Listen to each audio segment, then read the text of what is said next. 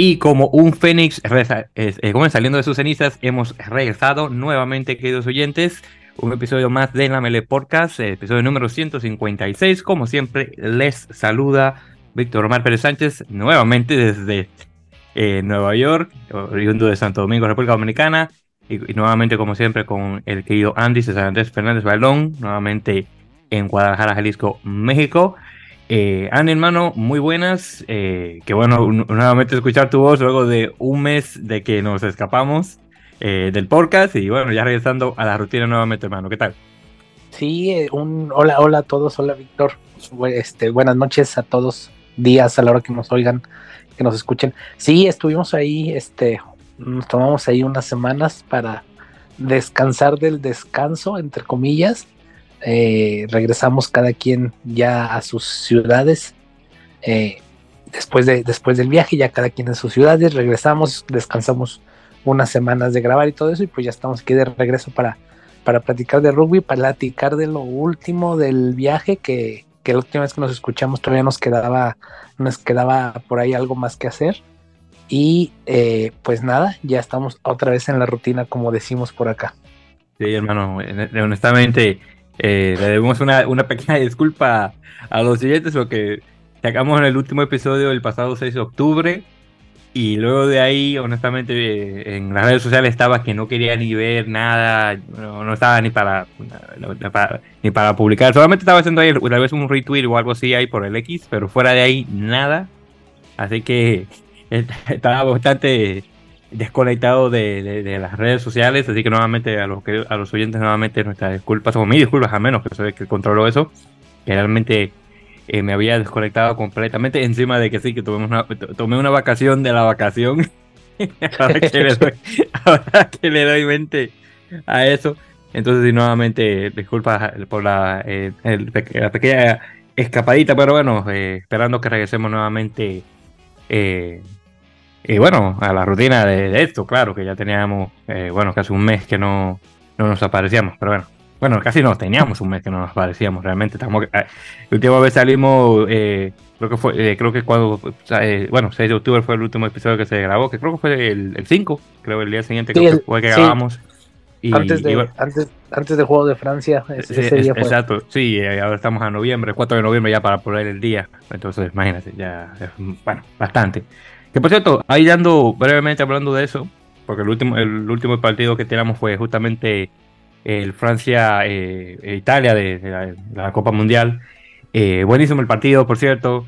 Eh, ahí para hacer un recuento rápido, y ahí Andy tú le agregas también, cuando grabamos el último episodio, estábamos ya listos que íbamos a salir. obviamente salimos ahí del Airbnb donde estábamos ahí en el, en el Bajo León, bien bonito. Tomamos el, caminamos de ahí a tomar el, tren, bueno, el metro, el tranvía de la gente de, de, Olympique Lyonnais, del equipo de fútbol, que va directamente al, al OL Stadium, que es el de ellos. Ahí en el trayecto, eh, estuvimos ahí en la fila con muchísima gente. Y ahí nos tocó al frente nuestro un, un tipo altote con una camiseta de Australia. Yo me imaginaba una australiano. Y, y, barba. Y una barba, exactamente, bastante frondosa. Yo vengo, le topo, el tipo le pregunto, como, como vikingo.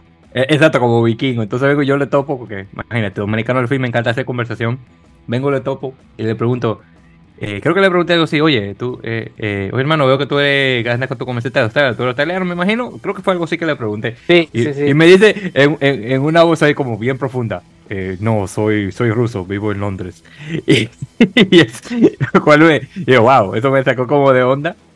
Y, bueno, estuvimos haciendo conversación con el tipo Andy y yo. Estuvimos con él, eh, eh, ahí corrígeme, estuvimos con él desde como las 5 y algo de la tarde hasta que comenzó el partido a las 8 y media. bueno, yo creo que cuatro duramos con ese tipo. Duramos casi pues. cuatro horas con el hombre. Sí, pues ah. todo el, todo el camino, este, nosotros platicamos con él en la fila para entrar al tren, en el tren, y luego todavía fuera del estadio, yo creo que nos quedamos como una hora, hora y media este, platicando ahí con él afuera. Estuvo este, muy random la conversación. Nos enseñó fotos de cuando, de, sus partidos en Rusia, de con su universidad. Y estuvimos platicando ahí de, de, varias cosas, este, y intercambiamos por ahí teléfonos y todo. Eh, estuvo, estuvo muy random ahí la situación. Aparte, aparte iba solo, su esposa ya dice que se, ya se había regresado a, a Londres. Estaba solo y, creo que ya había visto como cuatro partidos y creo que le faltaban como otros cuatro. No sé, o sea, algo, algo muy random ahí, muy, Oye, dice, no, fue, tremendo. Por cierto, el, eh, entonces el, el, caballero eh, se llama Nikita, él es, eh, él es, en, el no recuerdo, mencionó que él nació en Sochi, en el sur ruso, pero estuvo asistiendo y, viviendo muchos años en, en, San Petersburgo. De hecho, fue a la Universidad de San Petersburgo, que ahí fue que aprendió rugby. bueno, déjame donde lo comenzó a jugar, pero él mencionó que lo había visto en un en un paseo, un viaje de la escuela que hicieron a Francia, donde él había visto algo de rugby, pero creo que antes había visto algo y después lo encontró el deporte de nuevo ya en Francia, se regresó y bueno, una, una historia bastante interesante de la de Nikita, pero el tipo muy interesante, honestamente, una, una conversación muy amena. Eh, es uno de, esos, eh, lo que digo yo, uno de esos eh, rusos de mente abierta, es decir, que no es, dice que muy conservador, yo creo que lo encontré bastante como a, más a la izquierda que a la derecha, que bueno, como un, país como Rusia, que siempre, siempre yo lo veo esto como un partido, eh, un partido no, un grupo de personas bastante conservadores, al menos el gobierno, uno se imagina que más o menos eh, el pueblo es similar, pero no, el tipo se echó completamente al otro lado. Pero muy interesante, ahí estuvimos ahí eh, charlando más que nada de, de las similitudes entre nuestro rugby, claro, el de ellos obviamente mucho más avanzado que el nuestro, pero al menos en, ciertas cosas, es decir, eh, así que cómo se juega, o directamente los campos de juego, la cancha y esas cosas. Una cosa muy, muy, muy, eh, muy interesante, honestamente digo, que estuvimos cuatro horas hablando con el tipo, así que estuvo bien interesante la, la conversación. Y, bueno, ahí también le pasamos el enlace del podcast, que bueno, no sé quién sabe si lo llegó a revisar, pero en todo caso, vamos a ver si le tenemos un mensajito a, a, Nikita para ver cómo está, eh, ha estado desde que, eh, bueno, desde que se fue. Eh, ya está pasado mes. Pero nuevamente una conversación muy, muy amena que tuvimos con el chico. Sí, muy divertida ahí. aparte de que el ambiente este, se, estaba muy, muy agradable, aparte un, un partido de, de, Francia de local, que sí, sí es un ambiente como diferente a, a los otros partidos donde estuvimos. Y sí, ahí estuvimos muy a gusto, ya hasta que al momento ya cada quien ya, bueno, pues ya nos metimos al estadio. Este, y una vez entra, ah, bueno, primero, primero, eh, por culpa de Víctor casi no me dejan entrar. Porque, porque escaneó mi boleto. Exactamente, sí, por error. Entonces, sí, eh, exacto. Y a mí se me, eh, que es, por cierto, es una cosa que yo, que en el al momento, con lo rápido que yo andaba, no, te, no, había, no, no me había percatado de eso, diciendo, oye, yo estoy escaneando los boletos, pero no me he dado cuenta del que cuál fue que tú habías escaneado. Porque yo había escaneado el tuyo antes y tú lo escaneaste nuevamente, entonces obviamente salía repetido, entonces tenía que haber escaneado el otro. Pero bueno, al menos fue rápido. Eh, oye, no, me gustó cuando viste que me, fuiste a ahorcar, esa, yo sí. no me lo esperaba. ¡Ya! Sí, ahí los, los, de los de, de la seguridad no se quedaron. Oye, pero es verdad.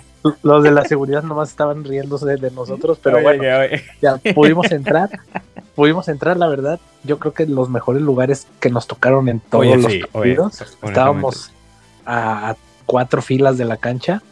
Eh, digo, no está pegado a la cancha porque pues, hay un espacio para fotógrafos y seguridad y todo, pero estaba muy, muy cerca. Y lo primero que, que notamos a, a, esa distancia que, que, lo platicamos en el estadio es los tamaños de los jugadores. Digo, se ven, obviamente estás mucho más cerca y, y, pues los tamaños son, son jugadores enormes todos. Eh, y, eso la verdad sí me impactó mucho. O sea, el tamaño de los jugadores es, es bastante, bastante grande. Así que, y solamente para dar contexto, nosotros estábamos en, en la cuarta, creo que la cuarta fila, ¿verdad? Algo así. sí.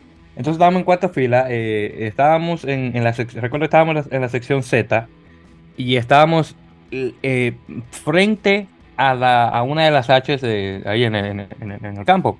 Entonces teníamos obviamente una muy buena vista de, de esa parte de, la cancha directamente. Y obviamente eh, cuando comenzó el partido, que creo que nos tocó Francia, que tenía que marcar de ese lado, ahí obviamente vimos mucha de la acción, claro está. Eh, ya luego, obviamente, cuando comenzó el segundo tiempo no vimos tanta, porque bueno, fue la Italia que le tocaba eh, a marcar y, digo, marcó una sola vez. Así que el partido quedó 67, algo así, no recuerdo bien. Eh, pero bueno. y, aparte, y, bueno, mención, estábamos sentados junto a los franceses más alcohólicos que yo he visto, que yo vi en todo el viaje. Oh, sí, verdad. era, era increíble la cantidad de alcohol que esos muchachos habían ingerido cuando llegamos y la cantidad de alcohol que, habían, que ingirieron durante el partido.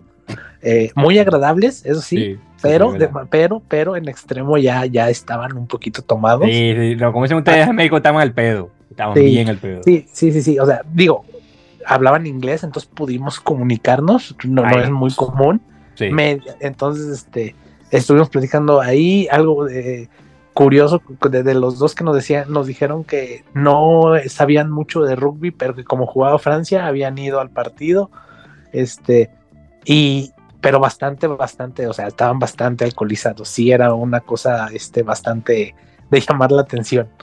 Eh, eh, otra cosa también que recuerdo que me habías regalado dos cervezas, una sola me la pude beber, la otra no. Así que de hecho la otra la tuve que esconder para que no vieran que la había escondido.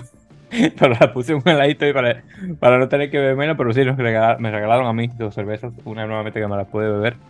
Eh, recuerdo que yo había mencionado que eran de Toulouse y que venían no solamente para ver el partido, pero también era para apoyar a Anja Capozzo, que, que es, obviamente juega para Italia, pero tiene ascendencia italiana, y juega para el equipo de, bueno, de Toulouse. Eh, entonces sí, eran dos de ellos. Uno tenía un inglés, bastante bueno, el otro mazo. Eh, el otro, de hecho, hablaba un español decente. No te voy a decir que lo hablaba, dije que súper bien, pero para, para ser francés, eh, porque el francés le tiene, yo digo, al menos a mi opinión, tiene como una alergia a la, lengua española. No sé por qué, tal vez, tal vez por cosas históricas, porque bueno, los españoles están al lado, no sé. El caso es que hablaban más o menos el idioma de, uno, eh, y bueno, nosotros obviamente francés cero a la izquierda, eh, pero se, se esforzaron, que, eso obviamente lo hicieron más que yo, honestamente, hay que, hay que hacerla. Eh, pues bueno, en, en, todo caso, pero ya lo que fue el partido en sí estuvo buenísimo, nuevamente Francia estaba de local, teníamos un, bueno, que el, el, el, estadio estaba casi lleno, eh, eh, aguanta 59 mil personas, habían 58 mil y algo, casi eh, total. era una vibra electrizante al ambiente. Bueno, primera vez que había sentido algo así en un partido de rugby, ya, obviamente en un lugar ya de rugby en sí, como el sur francés. Honestamente, una experiencia increíble que definitivamente vale la pena. Nosotros, eh, realmente, si te pones a, pensar, nosotros estábamos en un partido de seis naciones, pero como era una Copa Mundial, yo creo que se sentía eh, el, fervor muchísimo más porque era la Copa Mundial, pero técnicamente era un partido de seis naciones, realmente. Sí, sí, básicamente, este, eh, el ambiente estaba muy bueno y digo, tenía esa sensación por cómo se habían dado los resultados. obviamente Francia, pues, digo, no, o sea, Francia eh, y, e Italia, los dos, más Francia llegaba casi, casi clasificado, pero por ejemplo, estaba esa sensación de que si Italia podía ganar, pues por ahí podría complicarlo, incluso tal vez dejarlo fuera, digo, estaba esa posibilidad, era el que ganara, clasificaba, más bien, este, pero eh, digo, no, no sé, yo nunca sentí en ningún momento, digo, a lo mejor uno podría pensar a lo mejor y nosotros íbamos con el bueno, tal vez a lo mejor pueda ser, ah, pueda ser partido Italia, bueno, es que pueda, pueda sacar un por ahí algún susto, pero yo a los franceses en ningún momento los vi preocupados por el partido, como que iban muy seguros desde la mañana que, que fuimos ya nos juntamos con, con mi hermano y con los demás del grupo a desayunar y todo eso que nos vimos. Eh, mi hermano traía su jersey de Italia puesto que, que compró y muchos, muchos franceses le, le, comentaron que, que, no tenían oportunidad y que, y que no había forma. Entonces como que yo nunca los vi dudar de que le iban a ganar a Italia, muy seguros y a final de cuentas pues, pues sí, eso pasó. Exacto, entonces hay, hay, que decirlo. Eh, es más, yo creo que en una sola mano podemos contar la, la, la, cantidad de personas que nosotros vimos con una camiseta italiana. Yo creo que una sola mano la podemos contar, que era tal vez dos o tres. Yo, yo vi dos y yo. o sea, tres. Ya, ya, tres. Y, nada, más.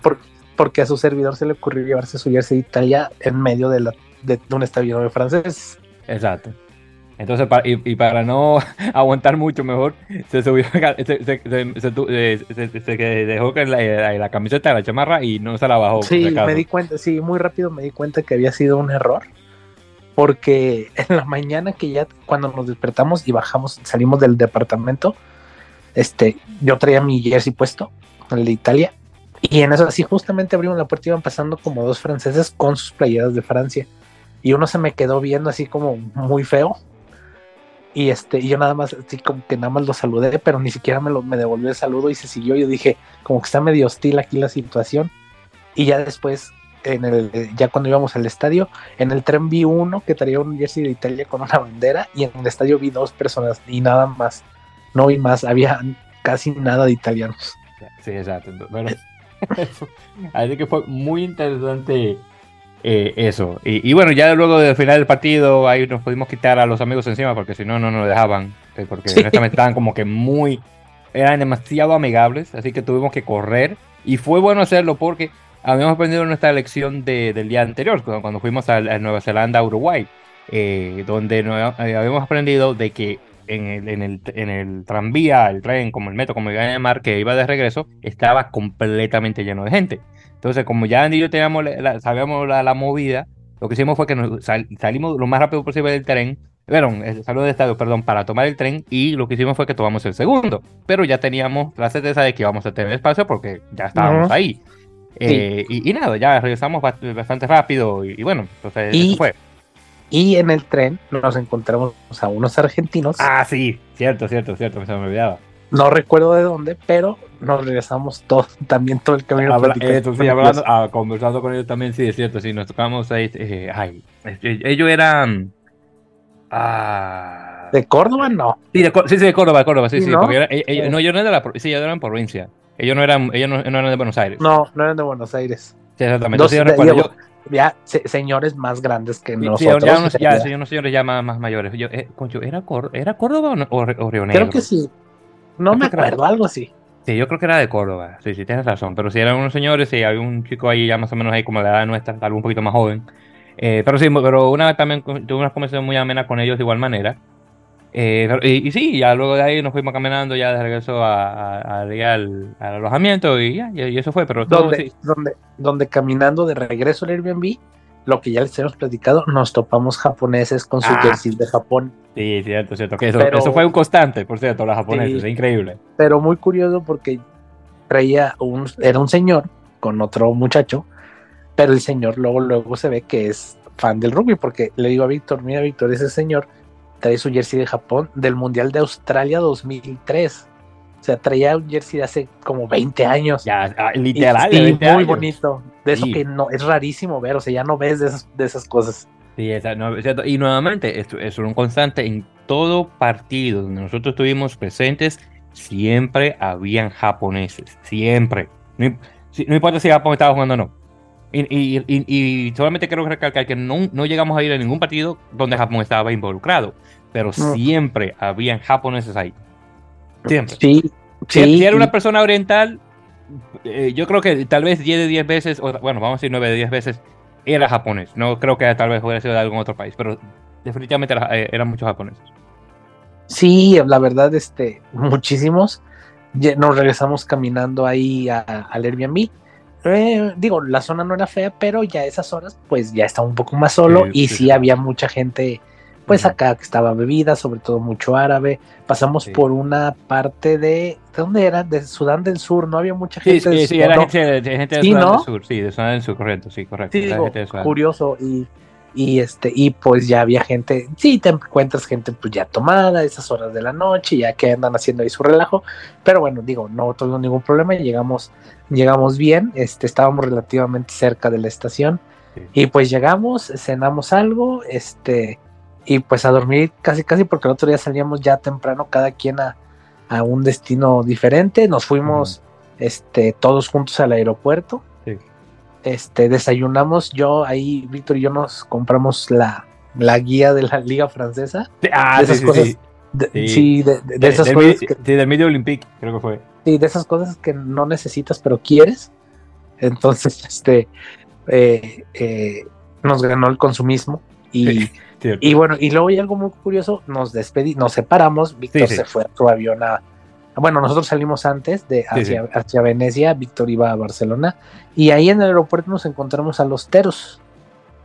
Sí, háblame de, eso, eso, nunca lo íbamos a hablar. Sí, sí, no, bueno, Víctor ya no estaba con nosotros porque nosotros salíamos antes y pasamos seguridad antes. Eh, y Víctor pues todavía se iba a quedar un par de horas más por ahí en el aeropuerto. ya nos despedimos, todos nos metimos y estuvimos ahí como en la sala de espera, en la común. Y pues nada, estábamos haciendo tiempo, estábamos, yo estaba leyendo la revista que compré y estábamos, eh, este, pues ahí, está matando tiempo, ¿no? y Jorge, que es uno de mis amigos del equipo, este, como que voltea y venía un grupo caminando y como que los ve y me, me dice, mira, este, eh, como que esos son uruguayos, pero no como de tanto de, como que él tenía la duda de si eran o no, porque como luego todos sabemos, luego normalmente, y como nos dimos cuenta en el, en el aeropuerto, los jugadores del Tier 2 son cero conocidos por, o sea, nadie, nadie los conoce. Pasan desapercibidos como cualquier persona. Entonces yo volteo y veo a Germán Kessler y Germán Kessler es una persona inconfundible. Para los que nos gusta el rugby, o sea, lo ubicas muy rápido por, por el corte de cabello, por el bigote y por la de cómo, cómo es él físicamente. Sí, correcto. Entonces volteé y le digo, Jorge, ese es Germán Kessler. Le dije, y volteé a ver las mochilas, las mochilas que traían, y traían el logo de Uruguay y traían un número. Le dije, y le dije, estos güeyes, estos güeyes, y le dije, Jorge, son la selección de Uruguay. Y este, y en eso rápido nada más googleé Germán Kessler y le dije, Jorge, sí es. Y ya, le, y ya en eso mi hermano, este Charlie, dijo, sí son. Y entonces Jorge se paró y les dijo, ¿nos podemos llevar una foto? Y nos dijeron que sí, eran como siete u ocho. Eh, en su mayoría creo que era gente que no me acuerdo porque no recuerdo exactamente, pero si no, creo que la mayoría juega, jugaban ahí en Francia porque creo que iban a París y de ahí se iban a a repartir a los equipos porque pues no descansan, no tienen descanso los jugadores, algo que está que es medio raro, pero bueno. Ya nos tuvimos la foto, intercambiamos algunas palabras, muchas felicidades, eh, que nos costó mucho trabajo encontrar su jersey y así, muy rápido, muy amables, este, muy agradables los chicos. Y nada, pues ya nos regresamos a nuestro lugar, de repente ya ellos se fueron a su vuelo y, de, de, ratito nosotros tomamos, nosotros que íbamos a Venecia, este, y pues nada, una experiencia ahí muy random, pero muy, muy agradable. Pero sí, nadie, o sea, nadie, nadie, nadie sabía quiénes eran, porque nadie se acercó y había gente que venía del mundial, nos topamos a, a un este, a un, a una mamá con su hijo, un niño que traía su balón del mundial, que traía un jersey de Italia, y luego nos topamos a un señor que traía un saco con con los escudos bordados por todo el saco de rugby, traía atrás el número 6 bordado, yo le dije si le podía sacar una foto, le saqué una foto, y o sea, se veía, y nadie, absolutamente nadie lo reconoció, y esa no te la he contado, Víctor, pero estoy 99% seguro de que, de que en el avión a Venecia iban jugadores de Italia. Ah, mira. Pero, no, pero cuando estábamos formados en la fila para el avión a Venecia, no, vimos a dos personas con traje, con maletas que traen el logo de la Federación Italiana. Entonces eso no es como una no es común para una persona normal. No, no para nada, no definitivamente estaban involucrados. Sí. Y entonces ya en la fila volteamos y vimos como a tres o cuatro jugadores y creo que uno era Paolo Garbisi, pero no estoy seguro. Ah. Entonces, pero como ya estábamos en la fila del avión, no nos animamos a irles a, pedir una foto o algo, porque pues ya íbamos a abordar y pues era como incómodo. Pero, pero sí, este, eh, o sea, yo le dije a Jorge, mira, se me, mira, creo que son los de Italia. Eran como cuatro nada más y como dos o tres directivos. Y luego, eh, ya arriba en el avión, este, ah, bueno, primero en el mismo avión iba el niño este que traía su jersey y su balón y el balón lo traía firmado. Este. Ah, y entonces, sí, cuando se le, se le cruzan ellos, pues todos los saludan y le dije, sí son. Y entonces el, muchacho, el, que iba todo tatuado, le dije, Jorge, ese es Polo Garbis. Y le dije, ¿es la apertura o ese es fullback? Depende. pero ya no nos quisimos acercar porque pues llevamos a abordar y te digo, era incómodo. Y entonces, ya en el avión, cuando iba a despegar, yo me puse a revisar la guía del mundial, de la liga. Sí. Y Garbici juega en el, Garbici juega en el top 14. Sí, sí, y entonces, Así es. Entonces, cuando llegué a la página de Montpellier y vi a Garbici, Garbici es de Venecia. Ah, mira, yo sabía que Entonces ahí ya me hizo lógica. Le dije, pues a lo mejor va ahí unos días y luego se regresa a su. Sí, porque él, él nació en Venecia, ahí, ahí, de ahí es. Ah, mira, sabía. Entonces, este. Entonces ya le dije a Jorge, mira, ya le dije a Jorge, no, si sí es, le digo, es muy lógico que vaya de ahí y a lo mejor va a tener unos días de descanso antes de regresar a, a la liga, ¿no? Con sus equipos. Entonces, este, pero ya de ahí no pudimos sacar juego porque no hubo chance. Ah, mira. Pero sí, muy random ahí la, la, la situación. y, muy curioso, y muy curioso eso de que nadie los reconoce y nadie sabe quiénes son. Digo, nosotros porque los conocemos y los ubicamos, pero, pero pues la gente de a pie no es como pues, los futbolistas o algo así, que es muy raro eso de que pues no sé, como que pues, no, no tienen esa parte de que de que les molesta la los molesta la gente con fotos así, pues porque es muy raro que alguien los llegue a ubicar, aunque haya gente que fue a ver el, torneo que los vio, pero no sabían quiénes eran. Exacto. Sí, no, sí, tienen un buen punto en, eso. Y más, bueno, con los. Aunque los italianos son eh, técnicamente de nivel 1 en comparación de los uruguayos que son de nivel 2, honestamente están ahí casi a la par en relación a, popularidad en, sus, en, sus respectivos países. Eh, bueno, afuera de sus países, debería decir, porque tal vez hubiera sido en Italia hubiera sido muy diferente o en Uruguay. Eh, pero honestamente no, no que me sorprenda mucho de que, que por ejemplo, los chicos uruguayos estaban caminando de normal normal y nadie le dijo nada. Y los italianos, honestamente, me sorprenden más, más porque, bueno, Paolo yo creo que está jugando bastante bien ahí con el Montpellier y creo que tal vez sería tal vez el más famoso, tal vez que estaba ahí en ese grupo, pero bueno, no sabía decirte, pero mira, estaba muy interesante. Eh, muy interesante la anécdota, en particular de, los chicos estos, porque lástima que no tengo la foto conmigo, pero sí la, la que me pasaste, pero sé que eh, sí que noté que estaba, sí estaba Germán, había otro que yo estaba, que reconocía que no, ahora tendría que ver la foto de nuevo porque no recuerdo, eh, pero hay unos cuantos que los vi así de reojo y dije, espérate, yo creo que ese, es. Pero el que más reconocía, obviamente, es, como tú mencionaste, Germán Kessler, porque ese tipo es irreconocible. Sí, Kessler es, o sea, Kessler es, es inconfundible. El, o inconfundible, perdón. Sí, sí, sí, o, sea, yo, o, sea, yo lo reconocí por él. O sea, yo le dije, ese es Germán Kessler, así. Entonces, este, y sí, y eh, este, pues sí, ya, digo, muy amables y todo. Y pues ya ahí nos regresamos con nuestra foto con, con los uruguayos. Eh, y, nada, muy agradables, muy amables y todo. Digo, no les quitamos mucho tiempo, nada más nos saludamos y la foto y así. muy bien. Sí, sí, sí, digo, tampoco pues era, era ser enfadosos. No, no. Pero sí, y ya pues, tomamos nuestro avión y de ahí pues ya el grupo se separó. Nosotros fuimos a Venecia porque pasamos una noche en Venecia.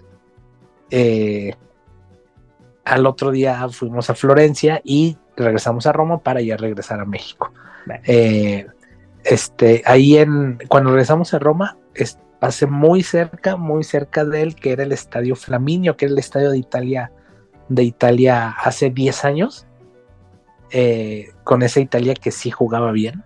Este, no, no, estuve muy cerca, yo me di a tarea de buscar y estuve muy cerca, no pude ir, pero creo que el estadio está ya en abandono, nadie lo usa, está muy deteriorado, entonces pues tampoco como que es muy turístico, pero, pero este, eh, pero bueno, es ahí una parte, es un estadio que a mí me llama mucho la atención y me gustaba por la forma en la que, en la que está hecho.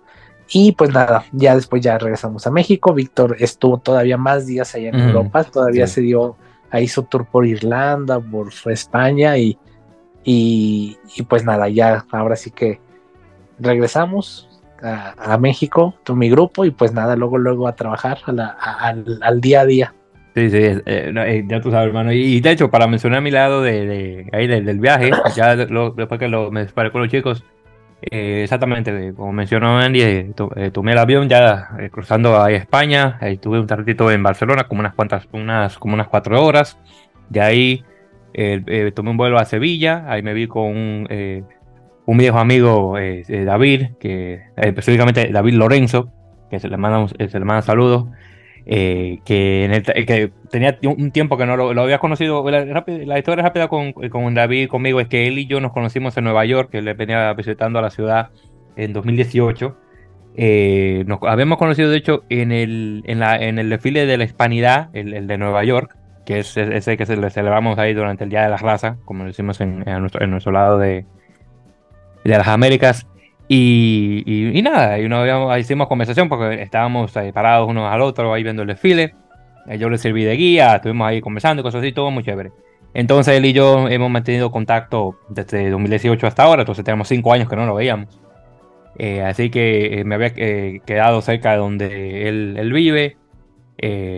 ahí supe, que no, no, no, me lo había mencionado hasta ese momento, eh, supe que él había, de hecho, jugado rugby, eh, ya cuando estaba un poquito más joven, de hecho, hasta los 18 años estaba jugando de medio melee o de medio scrum. Y él llegó a jugar este, para el. a ver si me acuerdo el nombre del equipo. Fue. Ah, se me pasa. Bueno, ya luego me acuerdo, no me acuerdo el nombre del equipo. Pero había jugado para ese equipo en, en categoría eh, menores, claro, desde sub-18. El caso es que después de ahí estuve un tiempo en el puerto de Santa María, que había aprendido que ahí fue donde se hizo la calavera Santa María, que cruzó obviamente eh, el Atlántico eh, mm. eh, junto con, con María y la, con la niña, la pinta, para ser más específico ahí, de, Cristóbal Colón. Y, bueno, estando ahí, me, realmente me transporté a República Dominicana. una cosa que yo no, yo lo había escuchado, pero realmente nunca le puse atención hasta que estuve ahí presencial, es que literal los colonos españoles recrearon eh, España del Sur en América, al menos en el Caribe. En República Dominicana, que obviamente es la colonia más, antigua y fue la primera.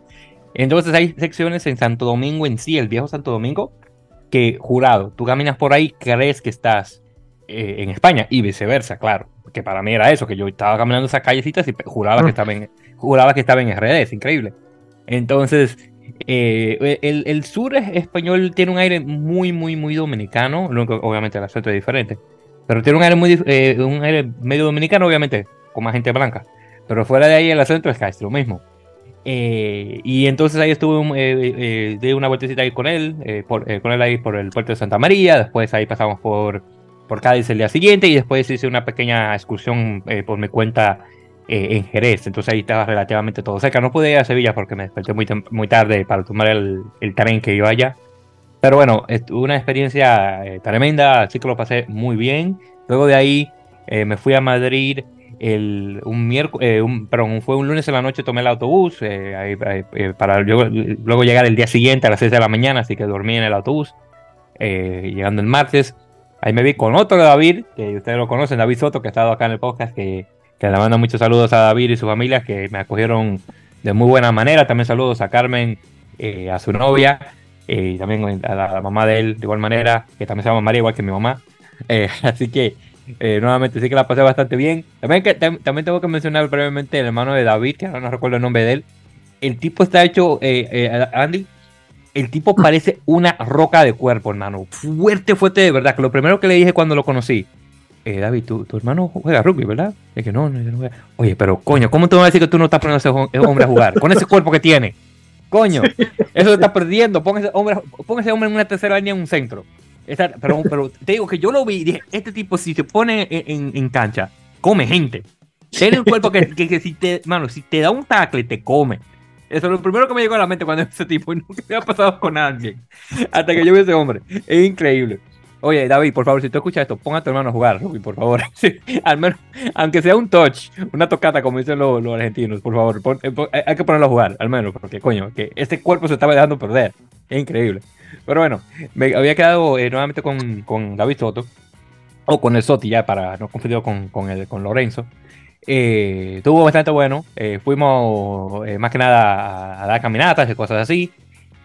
también me vi con, claro, con nuestro amigo eh, Álvaro de Benito, que también le mando saludos, que tomó un poco de su, de su apretada agenda eh, para darme un, viajecito por el parque de, El Retiro, que es el, parque central de Madrid, hermoso parque, por cierto.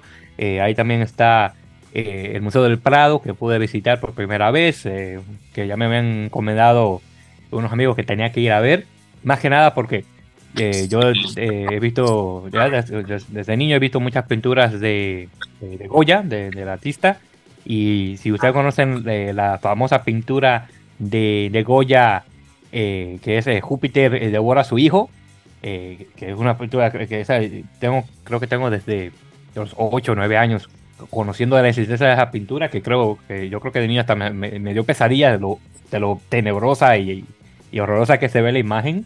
La vi por fin en persona, se ven bien chiquititas al, frente. es casi como el efecto de que lo que nosotros vimos eh, cuando estuvimos en París, cuando vimos a la, Mona Lisa, lo chiquita que se ve el, cuadro, así más o menos, Andy, te, para darte una referencia. Eh, pero lo pude ver por fin en persona.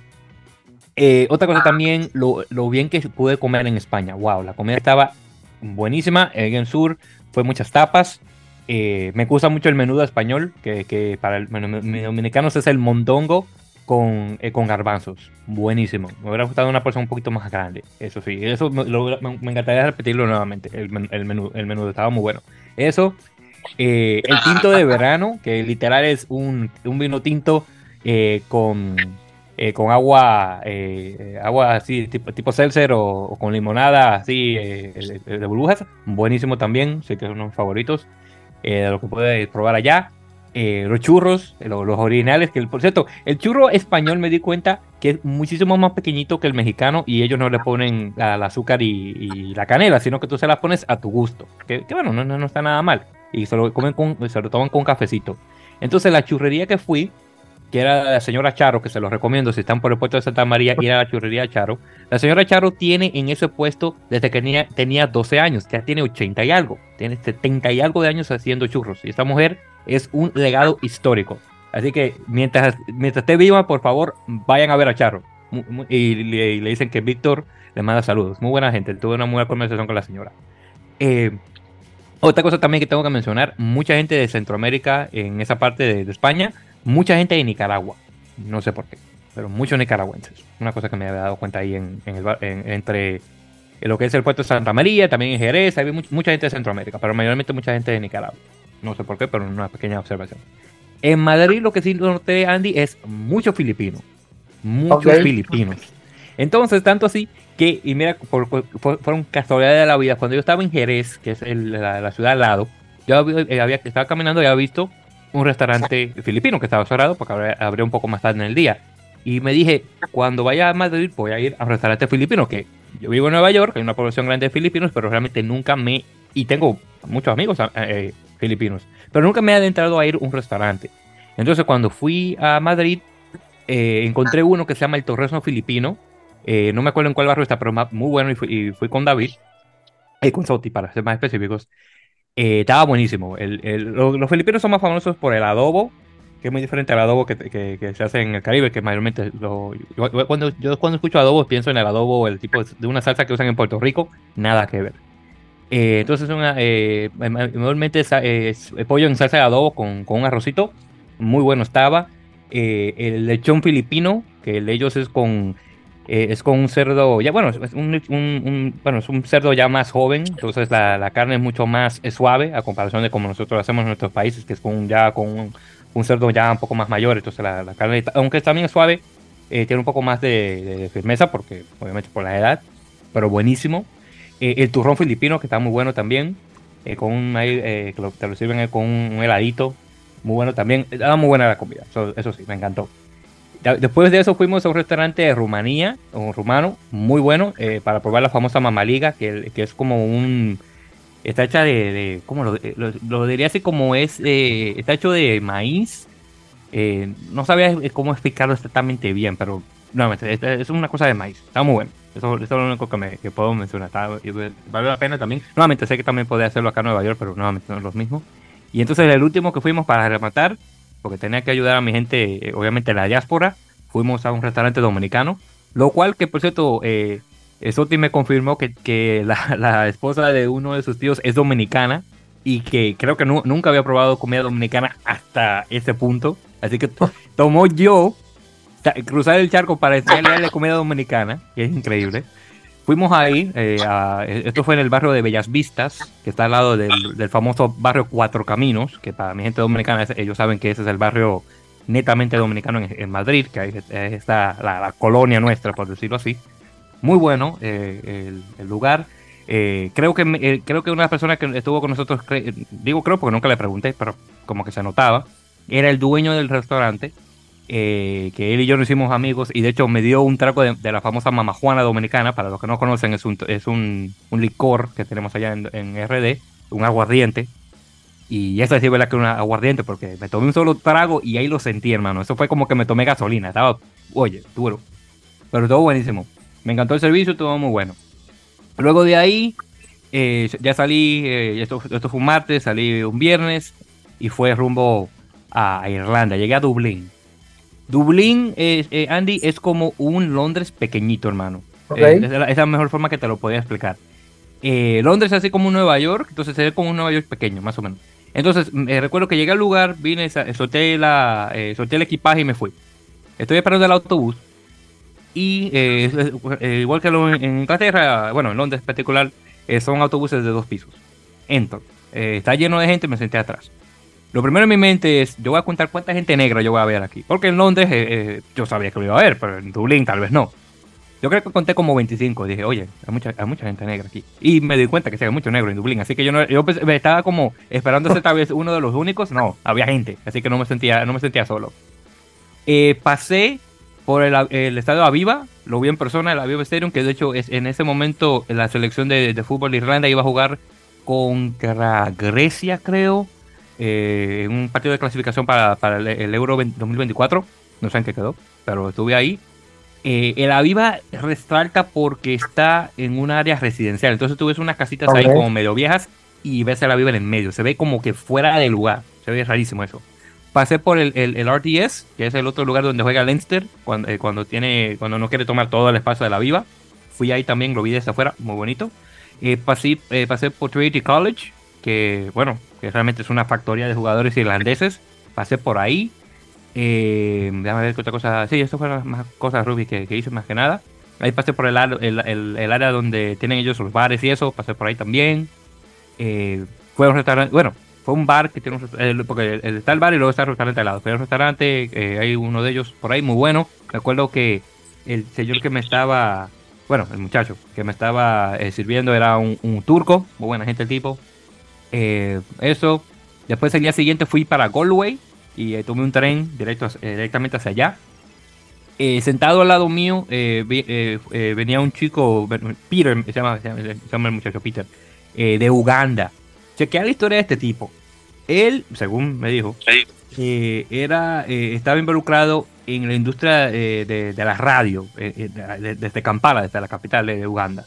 Luego se muda a Londres, duró un tiempito ahí, creo que también lanzando radio, no, como que no sé, como que eso quiso salir, estaba entre Londres y Kampala. Luego de ahí se mudó a Chicago unos meses, supuestamente para tratar de entrar a el mercado americano, no pudo.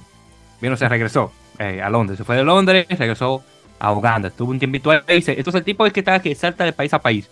Y ahora, eh, ya por fin, para dejar eso, decidió ya sentar raíces en, en, Dublín y está ahora mismo trabajando de, eh, en, una, en, una, en, una, oficina dental. Entonces imagínate, de hacer radio a estar trabajando con un dentista. No sé cómo eso, pero bueno, en todo caso. Entonces estuve con el tipo como una hora y media, eh, porque iba a estar como dos horas y media de Dublín allá, entonces como una hora y algo con él, conversando de, de cómo son las cosas en África eh, Oriental, eh, cómo es la cosa en Londres, cómo es la cosa en Dublín. Obviamente íbamos a tocar el tema de racismo, porque coño, los dos somos negros, así que ese tema se tocó. Cómo son las cosas en Estados Unidos, bueno, cómo somos allá en, Dominicana, bueno. Es muy amena la conversación con, con Peter, me cayó muy bien el tiempo, bien chévere. Luego llego a Galway. Galway es eh, un pueblito realmente, bien pequeñito, pero muy, muy pintoresco, muy hermoso. Eh, muy buena gente, también de igual manera se come muy bien. bueno, puedo decir que en, Europa comí bastante bien, no me puedo quejar para nada. Eh, déjame ver, en Galway, ¿dónde fue que yo fui a comer Galway? Ah, yo no me acuerdo. Ah, yo creo que fue, creo que fue a desayunar ahí. Ah, ah, sí, me acuerdo, hay un lugarcito ahí que, que me paré para desayunar, ahí para comprarme el famoso Irish Breakfast, el, desayuno oh. irlandés muy bueno, perfecto ese lugar, muy, eh, muy acogedor. Luego de ahí de unas vueltecitas, estuve como unas 5 horas. Supuestamente dice que iba a ir al Sports Ground donde juega eh, pero al fin y al cabo tomé más tiempo de lo que esperaba y no quería estar muy tarde para el tren, así que no pude, no pude ir. Pero bueno, Eh, me paré en una de las tiendas, muchas tiendas de ahí de rugby y vi muchas cosas de Connacht, así que era casi como estar ahí. Bueno, entonces vengo, regreso y llegué a Dublín porque quería estar al tiempo para ir a ver el Irlanda eh, Nueva Zelanda, de, obviamente de, la semifinal de la Copa Mundial, bueno, perdón, de los cuartos de final de la Copa Mundial. Eh, entonces llego a un, a un, bar, estuve ahí viendo el partido eh, lleno de gente. Y entonces ya, si te recuerdas el partido, Andy, es, la última jugada que si Irlanda anota, gana obviamente el partido. Sí, sí, Entonces están ahí atacando, atacando, atacando. Dura, creo que duraron como 30 y algo de fases de ataque hasta que viene este muchacho Papalii y viene y roba el balón y gana Sudáfrica. Perdón, él gana Nueva Zelanda, perdón. Bueno, el, la gente que estaba comiendo en el bar se desinflaron. Estaba callado todo eso. Increíble. Ya se terminó el partido. Y yo, como buen dominicano al fin, vengo y yo, estoy aplaudiendo y que eh, le, digo yo a, la multitud, no se preocupen mi gente, tenemos 2027, 2027. y yo vengo, me paro, pongo mi cosa y me voy. Porque estoy esperando que alguien se me va a voltear a darme un golpe. Y llegué, no, bueno, ya me, he ahora. Vengo, cojo mi taxi y me voy. No, vámonos. vengo y llego. Entonces vengo y llego al lugar, doy una dormidita. Y ya, porque iba a salir el día siguiente, porque iba a coger ya el vuelo, esto fue un sábado y el domingo ya volaba para Nueva York. Bueno, eh, tomo el vuelo, eh, voy a, a Manchester, porque iba a salir de ahí. La idea era que me iba a ver eh, o primeramente, la idea era que cuando estaba en Galway me iba supuestamente a ver con Brian, que el, el de antes que nos vendió el boleto justamente del France Italia. ¿Qué pasa? El desgraciado viene y me dice de último momento de que él y la esposa se van a ir a Francia a ver el partido en vivo.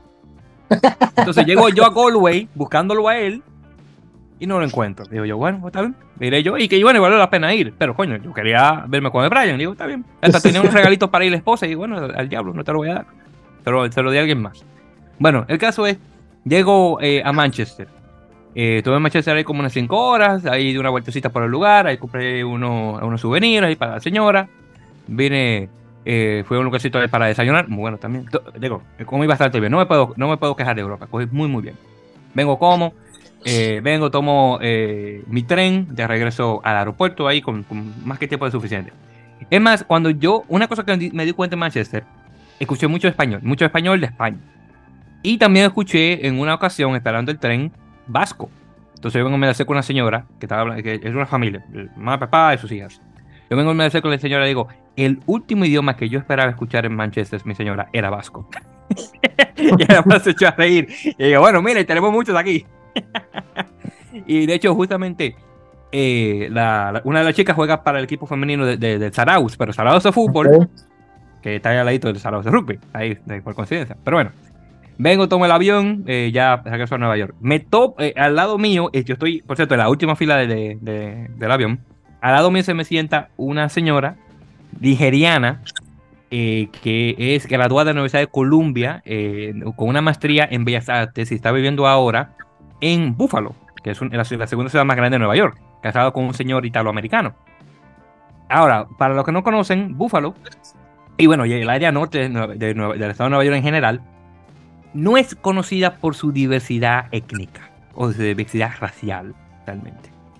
Y le digo, y, yo he ido ahí varias veces porque mi hermana se graduó de la Universidad de, Buffalo, así que tenía mucho contacto con esa área, que por cierto es hermosa, y, no, y a una hora está la catarata del Niágara, y ya luego de cruzar obviamente está Canadá. Bueno, el caso es que yo vengo, eh, estoy, estoy haciendo conversación con la señora que por eh, casualidad de la vida se llama Victoria. Estoy haciendo conversación con ella y le, y le pregunto a ella, sí, claro, con, toda honestidad, ¿cómo se siente ser la única mujer negra donde tú vives? y ella, nada más se me toda la risa y me dijo, tú has estado por allá arriba, tú, tú, tú has estado allí antes, ¿verdad? Por tú sabes. Y me dice ella, la, y, me, dice ella con, con toda honestidad, la única vez que yo veo gente negra es cuando nosotros tenemos una exposición de arte. Fuera de ello nunca, nunca los veo. En mi barrio, en mi familia es la única familia multiracial de mi barrio. Y a mí no me sorprende, porque eso, eso ya yo lo sabía, porque he estado por ahí antes.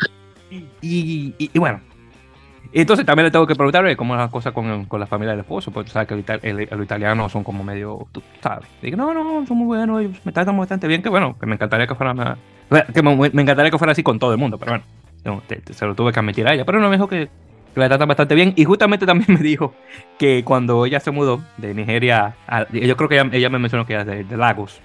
Cuando se mudó de Lagos a Nueva York, eh, uno de sus eh, estaba asistiendo a la universidad, uno de sus primeros novios era un dominicano. Y le pregunto, dime, dígame, ¿cómo le fue? Me dije, no muy bien, porque me pegó los cuernos. Digo yo, coño, tenía que ser, tenía que ser dominicano. Y yo, yo también me disculpe, mire, yo me disculpo, no todos los hombres somos así. Allí. Dije, no, no te preocupes, que yo tengo amigos, de, todavía tengo amigos de ella, no te preocupes, yo sé. Pero tuve que disculparme por, porque, coño, hay que, tengo que dar la cara por el nombre dominicano, porque por, por uno pagamos todos. Pero no, para la tipa fue muy, amena. Y, nada, bueno, ya luego de, vine, regresé y esa es la historia. Entonces ahí más o menos ahí terminó eh, mi viaje, pero estuvo muy, muy chévere. Ahora, una cosa que también tengo que mencionarle, queridos oyentes, también una razón de por qué esto se atrasó un poco, es que yo regreso un, un domingo a Nueva York.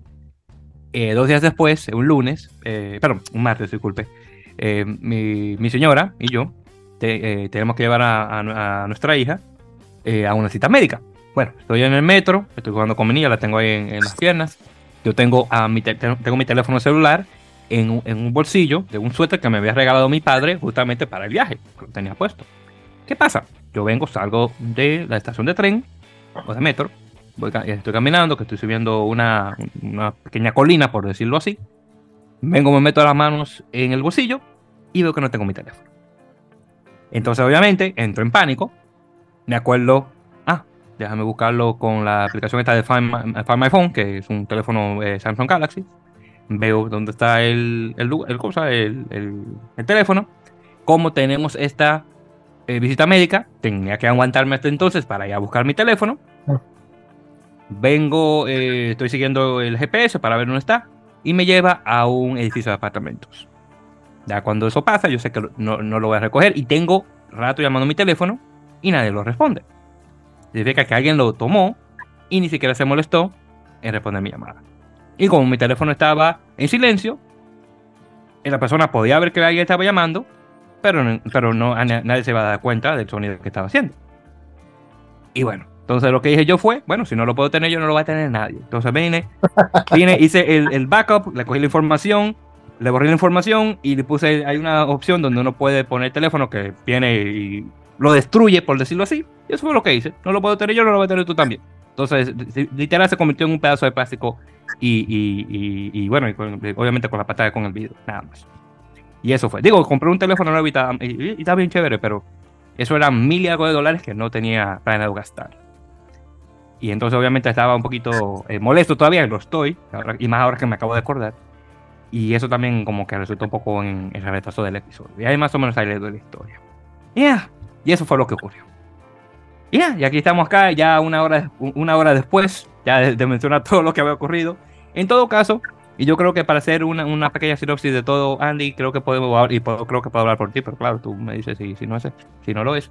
Creo que el, viaje valió la pena y creo que se está extremadamente recomendado a nuestros oyentes que lo puedan hacer. No tiene que ser necesariamente para la Copa Mundial, pero si nunca han ido a, Europa y tienen obviamente eh, el dinero que podrían quemar para estar allá, definitivamente eh, altamente recomendado. Claro, no tienen que hacer algo que yo hice, porque, wow, yo hice una maratón de países, pero claro, eh, yo ando con dólar. Es muy diferente para ustedes que están, obviamente, de México para abajo, que es un poquito diferente y con economías muy diferentes, claro está. No le voy a decir que no. Pero si pueden darse una, una vueltecita al menos eh, a la, entre comillas, madre patria, sí que se lo recomiendo, porque claro, no, ya vienen hablando el, el español, así que no hay que aprender mucho que digamos. Pero sí, pásese por ahí. Personalmente Francia yo solamente fui por, eh, obviamente porque la Copa Mundial fue ahí, pero hubiera sido por mí, yo nunca hubiera pasado por Francia. Los franceses, eh, buena gente sí, pero no, no, no, me gusta el francés. No, no, no es un idioma que me apetezca para nada. Así que por mí no hubiera pasado por esos lados. Pero nuevamente valió la pena, eh, obviamente la experiencia de estar ahí, pero sí que en lo que es Reino Unido, Irlanda, y España sí que valió la pena visitar y definitivamente altamente recomendado. Entonces, Andy, dime tú, creo que valió la pena el, viaje. Sí, la verdad sí, eh, fue muy divertido. Eh, sobre todo, bueno, uno que, nunca ha ido para allá, que nunca había ido para allá. Eh, fue un viaje donde nos divertimos mucho, donde conocimos muchos lugares. Bueno, nosotros no fuimos a Irlanda ni a Inglaterra, nos fuimos a, Bélgica y a, y Ámsterdam. Y la verdad sí nos, nos, la pasamos muy bien y bueno, la experiencia mundial, ¿no? Que era lo, como que lo principal que íbamos. El plato fue sobre, todo, eh, eh, sobre todo a nosotros que, que somos de países donde el rugby no es muy conocido y no es así, pues el, el entre comillas impacto de llegar y que sobre todo el mundial que todo es rugby que hay por todos lados cosas que tiendas eh, eh, gente que sabe que le gusta entonces eh, está muy divertido. Si algún día tienen la oportunidad de ir a alguno vayan se la van a pasar muy bien. Y este pues nada queremos ver si si vamos a ir a Australia. Ojalá se pueda digo todavía falta mucho pero pero ojalá, ojalá podamos. Víctor, pues de momento como que no quiere hacer otro viaje largo en un buen tiempo, en un buen rato. Este, pero sí, digo, o sea, o sea, tenemos planeado, ojalá podamos ir, este, está en el, en el plan intentarlo, a ver, a ver qué tal. Sí. Bueno, yo digo, no sé si lo voy a, no voy a mover para Australia 2027, vamos a ver, todo depende de mi economía, una, y, y dos, si es que mi señora me deja aquí tan lejos, obviamente. No, todo depende de cómo sea la cosa con, con Mariana, con, con, nuestra hija, claro, porque hay que quedarse con ella. Eh, así que eso está por verse, si es que se va a llegar a hacer. Sí, digo, todavía, ojalá que, ojalá que se llegue a dar. Todavía falta bastante, entonces. Sí, todavía hay cuatro años para pensarlo. Sí, sí que sí. Lo que sí estaba eh, eh, pensando era con otro, otro colega, era, bueno, a mi colega Rafael Delgadillo, eh, un paisano de dominico americano, eh, que me estaba mencionando él que, él y yo debemos eh, hacer un, viajecito, él y yo, a Europa. Entonces le estoy diciendo, bueno, mano, tú sabes que lo que podemos hacer es ir durante un Seis Naciones y vamos para allá, o si no, podemos ver la final de la, de, la Champions, de, la Champions de rugby, o, o si no directamente de, por ejemplo, la, la final del Premiership o algo así y para, para, agarrar un buen, buen clima, que eso fue lo bueno, por cierto, que nosotros tuvimos en Europa, agarramos un buen clima, eh, honestamente no, nunca llegó a llover, eh, al menos a mí nunca me llegó a llover encima, así que tuvimos muy bueno, la temperatura en España en esos tiempos de octubre, la, la máxima me agarró en, en 33 eh, centígrados, que digo, wow, no esperaba que iba a ser tan, tan caluroso, cuando estuve en Londres estuvo muy bueno también, eh, igualmente en Irlanda, eh, cuando estuve en Galway sí que había una, pequeña llovizna, pero realmente no fue nada del otro mundo. Así que, honestamente, en relación a cómo estuvo el clima, estuvo buenísimo. Y, el pronóstico del tiempo eh, mayormente estuvo soleado o parcialmente nublado, pero realmente nunca llegó a llover de verdad. Así que tuve, mucho, tuve muy buena suerte con eso. Así que sí que vale la pena con ese lado. Sí, sí, sí. Eh, digo, siempre ese tipo de viajes, pues, sobre todo para nosotros que nos gusta el rugby, a países donde, donde el rugby son este, muy divertidos y bueno, sobre todo pues estamos en, viendo, haciendo algo que nos gusta, entonces que este, ojalá, ojalá haya, haya chance de volverlo a repetir y está, está muy divertido, si pueden vayan. Sí, sí, honestamente, sí que vale la pena nuevamente ir al el, de Europa, aunque nuevamente el que pueda, sí, definitivamente está recomendado que se vaya a dar una vueltecita ahí por el viejo continente, para, al menos para la, experiencia. Claro, eh, obviamente haga bien su, su, aritmética, sus matemáticas en relación a, los, a sus gastos, porque obviamente dependiendo de la moneda que esté usando se va a gastar mucho. Así que es algo que hay, definitivamente que tomarlo en consideración para los que, puedan hacerlo. Bien, entonces ya para regresar lo de rugby, ya para finalizar con esto de la Copa Mundial, eh, lo último que, que nos realmente nos toca conversar, Andy, primeramente los dos partidos de equipos iberoamericanos, eh, el Argentina 39, Japón 27, estuvo bueno el partido, eh, un, poco más, un poco más de lo que yo esperaba, pero nada mal. Y el sorpresón eh, fue el Portugal 24, Fiji 23. Es decir, ¿verdad? que nadie se esperaba ese tipo, eh, nuevamente, e, e, ese, ese, tipo de resultado al final. a Portugal este partido le ha caído como anillo al dedo eh, no, solamente porque eh, Fiji pasaba a los cuartos de final, pero por parte de Portugal eh, tuvieron un tremendo partido. regresan a casa héroes, aeropuertos llenos de, personas esperándolo a los chicos regresar. también hay que mencionar de igual manera eh, que, el doctor Appleton, porque nuevamente tenemos que recordar que es un, oh. nuevamente que, es un dentista, eh, Tomás Appleton. No es, no es un doctor, es un simple dentista. un simple dentista. Como nuestro amigo Choker. Como nuestro amigo Choker, se las la a Choker, por cierto. Que, oye, por cierto, Choker, coño, me debes 5 euros, desgraciado, págame mi dinero. no, no, no, no, Víctor, no le ha pagado a Jorge el Jersey de Uruguay. ¡No! ¡No! Jorge tiene reventadas sus tarjetas y no la puede, y, y todavía se lo debe. No, Joker, por favor, no, hermano, concho. Pero eh, bueno, le voy a dar un tiempito antes de joderlo. Pero eh, acuérdate, Joker, todavía me debe mis 5 euros. No me vengan a decir que, no, que, que, que de, los viajes de metro, que sí, que te lo agradezco muchísimo, por cierto. Muchas gracias por pagarlo. Pero coño, yo te pagué. Eh, recuérdate que te pagué uno también. unos, no uno nada más, unos. Así que no vengan con esa excusa. Me debe mis 5 euros, desgraciado. Pero bueno, el, nuevamente el, el, el señor Appleton, Tomás Appleton hizo un, un, un, media tour, como se dice, tremendo. Eh, fue acá, eh, bueno, creo que todas las, todas las televisoras portuguesas se juntó con eh, Cristiano Ronaldo, intercambiaron camisetas. bueno, fue, fue tremendo, obviamente, lo de Portugal. Y, realmente espero que esto empuje muchísimo más a, los lobos, en, bueno, a, los, bueno, perdón, a os lobos, para pronunciarlo correctamente el portugués, en los siguientes, en los siguientes, en, en el siguiente ciclo mundialista de nuevamente 2023-2027, eh, porque nuevamente va a estar bastante bueno y esperamos que este tipo de cosas se mantenga en la conciencia portuguesa, porque ya a, los dos meses se van a olvidar que todo esto pasó, así que vamos a ver qué tal. Eh, los chicos obviamente tienen que mantenerse enfocados obviamente en el objetivo de que ganar partidos y, darle fuerte para ver si trae una nueva multitud eh, a partidos. De hecho, justamente hoy que estamos grabando, comenzó eh, la Supercopa Europea. De hecho, tuvieron un partido los chicos de, Lusitanos eh, contra Tel Aviv, que desafortunadamente perdieron, por cierto, eh, creo que perdieron por 31 a 23. partido que yo pensaba que iban a ganar, pero desafortunadamente no se pudo aprovechar el, lugar en casa, pero bueno, son cosas que pasan. por cierto, Castilla y León Iberians también perdieron contra el Black Lion en, allá en por 30 y algo a 19. así que los dos equipos iberoamericanos desafortunadamente no pudieron eh, ganar sus primeros dos partidos de, la Copa, pero luego vemos partido, el partido de, de Brussels Devils, el equipo de Bruselas, ganándole a Delta de Países Bajos, que eso no me lo esperaba, le ganaron por 41 a 13, creo que fue.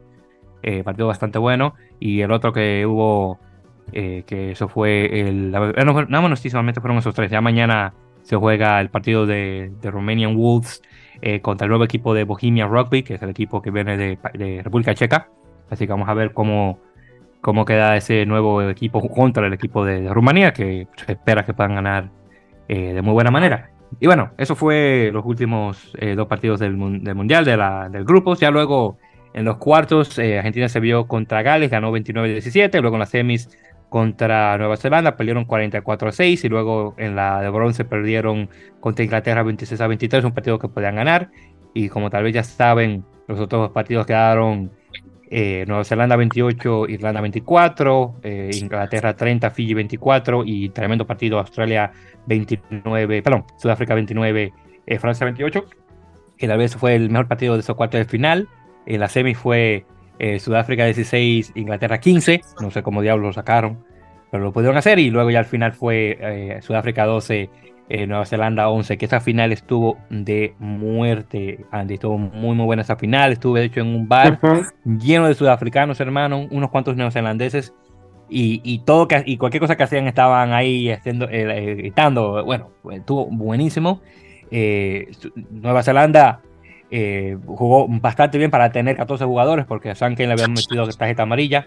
Sí. pero, bueno, tarjeta roja, perdón, tarjeta roja. pero aún así, eh, eso no es que era muy, que valió, que, fue muy impactante para ellos. Eso sí tengo que admitir, eh, admitir perdón, eh, si Jordi Berber hubiera metido esa patada de tres, definitivamente hubieran ganado, pero bueno, Jordi no lo hizo y Sudáfrica se mantiene como campeón ya dos veces consecutivas, ya van desde 2019, en este caso que son campeones, y vamos a ver de aquí a 2027 cómo la cosa cambia eh, con los equipos del top 10 y bueno, ahí, ahí quedó ya el mundial. Entonces dime, en estos últimos partidos, Andy, ¿cómo viste la cosa? Sí, partidos de, bueno, ya siempre es como una tendencia, ¿no? Que los mejores partidos de los mundiales son los cuartos de final. porque todavía están entre ese, antes de entrar a semifinales que ya son partidos muy, muy, muy tácticos, muy eh, sistemáticos. Los cuartos de final todavía no lo son tanto.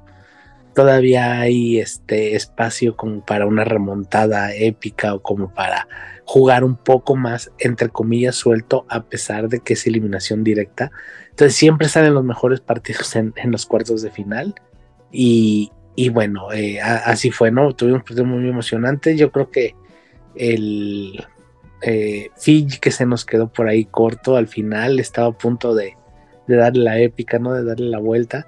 Y luego las semifinales, pues Argentina muy, eh, muy este, digo, no decepcionante todo, pero sí creo que le quedó a deber, quedó a deber en las semifinales.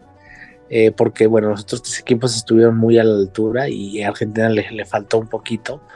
Eh, Sudáfrica sacó un partido increíble ante Inglaterra. Inglaterra lo tenía, lo tenía dominado, ganado y se lo sacaron de la, de la bolsa, pues. y, y luego la final igual, ¿no? Ya son partidos muy, muy salvo en la semifinal de Argentina contra Nueva Zelanda. Partidos muy, muy tácticos, muy de, de, de cualquier error cuesta, de que, o sea, ya ahí en esas, en esas instancias tienen el chip sobre Nueva Zelanda y Sudáfrica sobre todo, que, el tipo de partidos que juegan a eliminación directa es, es, es de, otro, de otro mundo, ¿no? O sea, e, e, entra la eliminación directa y el chip es de gana, el, chip es de no importa si gano por uno, se gana igual. Entonces, entonces, este, entonces, eh, este, si, si, se gana por uno, se gana igual, y entonces a partir de que se gana, se gana ahí, en, en ese, en ese partido táctico y de sistemas, eh, pues ya entonces lo puedes ganar adentro, no jugando, que es lo que, lo que pasó sobre todo con Sudáfrica, con, con ese tipo de cosas como de, de que la banca son siete forwards y, y Faf de Klerk, por ejemplo, siete forwards y y, un back. O sea, son cosas que, que a ese tipo de niveles eh, son muy, muy arriesgadas, pero que bueno, por algo la hacen y al final les terminó saliendo. Sí, muy, cierto. Y, sacando el partido de, de, Nueva Zelanda contra, contra Argentina, que ese partido yo lo, lo, veía venir, porque, o, al menos estaba pensando, ojalá que no sea la Argentina de un Rugby Championship que se deja meter muchísimos puntos y efectivamente los argentinos no me hicieron quedar mal en este lado. Y bueno, podían, haber ganado la, eh, la, medalla de bronce, pero desafortunadamente los ingleses sí que se lo pudieron controlar eh, mejor al final, igual que como hicieron contra, eh, contra Fiji. fuera de eso, sí, definitivamente los cuartos de final fueron muy buenos, sí que los partidos bien, bien, bien cerrados. y obviamente el, de Sudáfrica contra Inglaterra, ahí pudimos ver nuevamente que también fue por un punto. De, bueno, eh, definitivamente sí que Sudáfrica se merece eh, nuevamente la, copa. Eh, nuevamente buenísima de este grupo sudafricano que vamos a ver cómo las cosas quedan ya para 2027. si se puede mantener esa misma racha. Yo me, voy a decir que no, pero uno nunca sabe. depende, claro, de, cuáles jugadores nuevos salgan este próximo ciclo de cuatro años, 2023 a 2027. Eh, o podemos decir técnicamente 2024 a 2027. Ah, bueno, sí, ponerlo de esa forma. Eh, pero sí, nuevamente, muy, muy, bueno eh, por, Sudáfrica. Yo, yo sí que le iba directamente a ellos a, ganar y, bueno, sí que me sentí muy bien de verlos nuevamente en esa instancia de, victoria. Y bueno, eso fue la Copa Mundial 2023, ya para darle el punto final a, este, a este tema. Eh, bueno, ya luego de eso, Andy, mucho, mucho ha ocurrido. Eh, tuvimos ya, obviamente, la declaración ya eh, conclusa de que el próximo Mundial 2027 va a tener la expansión a 24 equipos, ya oficial. claro, ya vamos a ver, obviamente, cómo se va a hacer el cambio en relación a clasificación y cómo va a caer los grupos y este tipo de cosas. Pero la idea es que este va a ser el primer mundial donde eh, Norteamérica va a tener su grupo y Sudamérica va a tener su otro grupo, al menos esa es la idea. Entonces es decir que no se van a chocar uno con el otro, al menos que sea que el perdedor de cada uno de Norte y Sudamérica se vea las caras para tomar el último espacio de América, para que sea América 1, América 2. Eh, en ese caso, eh, pero bueno, ahí veremos cómo queda la cosa. Digamos que este Norteamérica 1, Norteamérica 2 y luego un tercer espacio para América. No, no sé, honestamente también no sé cómo va a ser, va a ser la cosa, pero eh, la idea es que Sudamérica va a tener su propio espacio, aparte de, América del Norte. Entonces vamos a ver cómo sí, eh, este, digo, sí, obviamente son cuatro cupos más, pero también son cuatro cupos que probablemente por ahí ya sepamos qué equipos los van a ganar. Eh, no sé, no sé si Chile otra vez, Uruguay, Estados Unidos, Canadá que no pudieron estar, ahí va a estar peleando la España también, este, Portugal, Rumania, eh, tal vez Kenia, Hong Kong, eh, no sé si Brasil, creo que Brasil todavía está un poquito lejos, pero bueno, es el que, el que siguen, que, que van a intentar que llegue al Mundial. Este, también hay que ver si de esos 24 lugares, eh, de esos 20, uno va a seguir siendo del repechaje, quiero creer, entonces realmente para las confederaciones se reparten tres, o sea, no sé, hay que ver cómo va a quedar. El mundial es en Australia, entonces eso no, pues no toca los lugares de los de las de las confederaciones como fue en Japón. Este, pero sí, sobre todo una de las interrogantes es cómo van a ser las eliminatorias, porque si bien hay algo es cierto es que las eliminatorias son muy muy eh, muy diferentes y no son equitativas entre, entre las diferentes confederaciones, ¿no? Por ejemplo, la eliminatoria europea es muy larga, la de Sudamérica no es tan larga, es mucho más corta. Eh, la de Oceanía solo son tres o cuatro, tres o cuatro partidos, a veces nada más es una serie. La de Asia es igual, solo es un torneo entre Corea y, y Hong Kong, tal vez Malasia por ahí, o sea, tal vez Filipinas, que antes tenía un, buen equipo. Entonces sí, va, falta ver cómo se va a definir. Eh, tal vez, no sé, por ejemplo, la eliminatoria de África, que es un torneo entre ocho, o sea, no sé. Faltan cosas que a final de cuentas van a terminar ganando los boletos los mismos por este, pero, pero sí, lo interesante es ver quién y por ejemplo, Georgia no pudo entrar directo, entonces tiene que jugar la eliminatoria en Europa. Eh, Portugal, que va a ser un rival muy complicado para la eliminatoria, también probablemente va a estar ahí, tiene un equipo joven, probablemente lo veamos en Australia. Y España, que, que es una incógnita, ¿no? Tiene que hacer su cambio generacional, que ahí va, o sea, que lo lleva bien. Eh, ahora con, con que es el nuevo entrenador, el ex entrenador de Uruguay eh, y que bueno, su, su, mente está en Australia, ¿no? Pero eh, tal vez te digo, por ahí a lo mejor Rumania también tal vez puede estar peleando ese lugar. No sé si los rusos ya para ese entonces vayan a estar de regreso. Mm. Kenia en África. Este, bueno, aparte de Namibia, obviamente, pero el otro sería Kenia, tal vez ahí un Zimbabue. Entonces hay varios equipos, digo, a final de cuentas, igual 24 siguen siendo pocos espacios, entonces eh, se van a definir, ¿no? Este año, pues todavía del último con 20, eh, pero sí está muy marcado quiénes quedaron fuera que pueden, que, probablemente estén ahí, no Estados Unidos, Canadá, por ejemplo, que son, eran habituales y, probablemente con esos cuatro lugares extras vayan a regresar. Sí, en, en ese caso, sí, de esos que mencionaste, a menos de los equipos americanos. Definitivamente ya Estados Unidos y Canadá tal vez pueden que tengan una plaza directa ya eh, para, jugársela. Eh, lo que sí sería Sudamérica, sí definitivamente ya sería entre, entre Uruguay y Chile, diría yo, probablemente. Y ahí ver quién pasa por el repechaje. En África definitivamente ya tal vez sea un paso ya para que pueda Kenia pasarse eh, a la Copa junto con Namibia.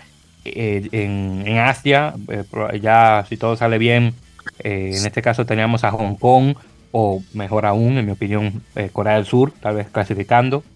Y en Europa sí, definitivamente esto sería el pase ya que España eh, podría ya usar para ir por fin al Mundial. Que por cierto también hay que mencionar, aunque Pablo Meneses se mantiene con Uruguay. Acá tenemos ya por fin a Pablo Bouza, que ya por fin está confirmado como entrenador de, los Leones.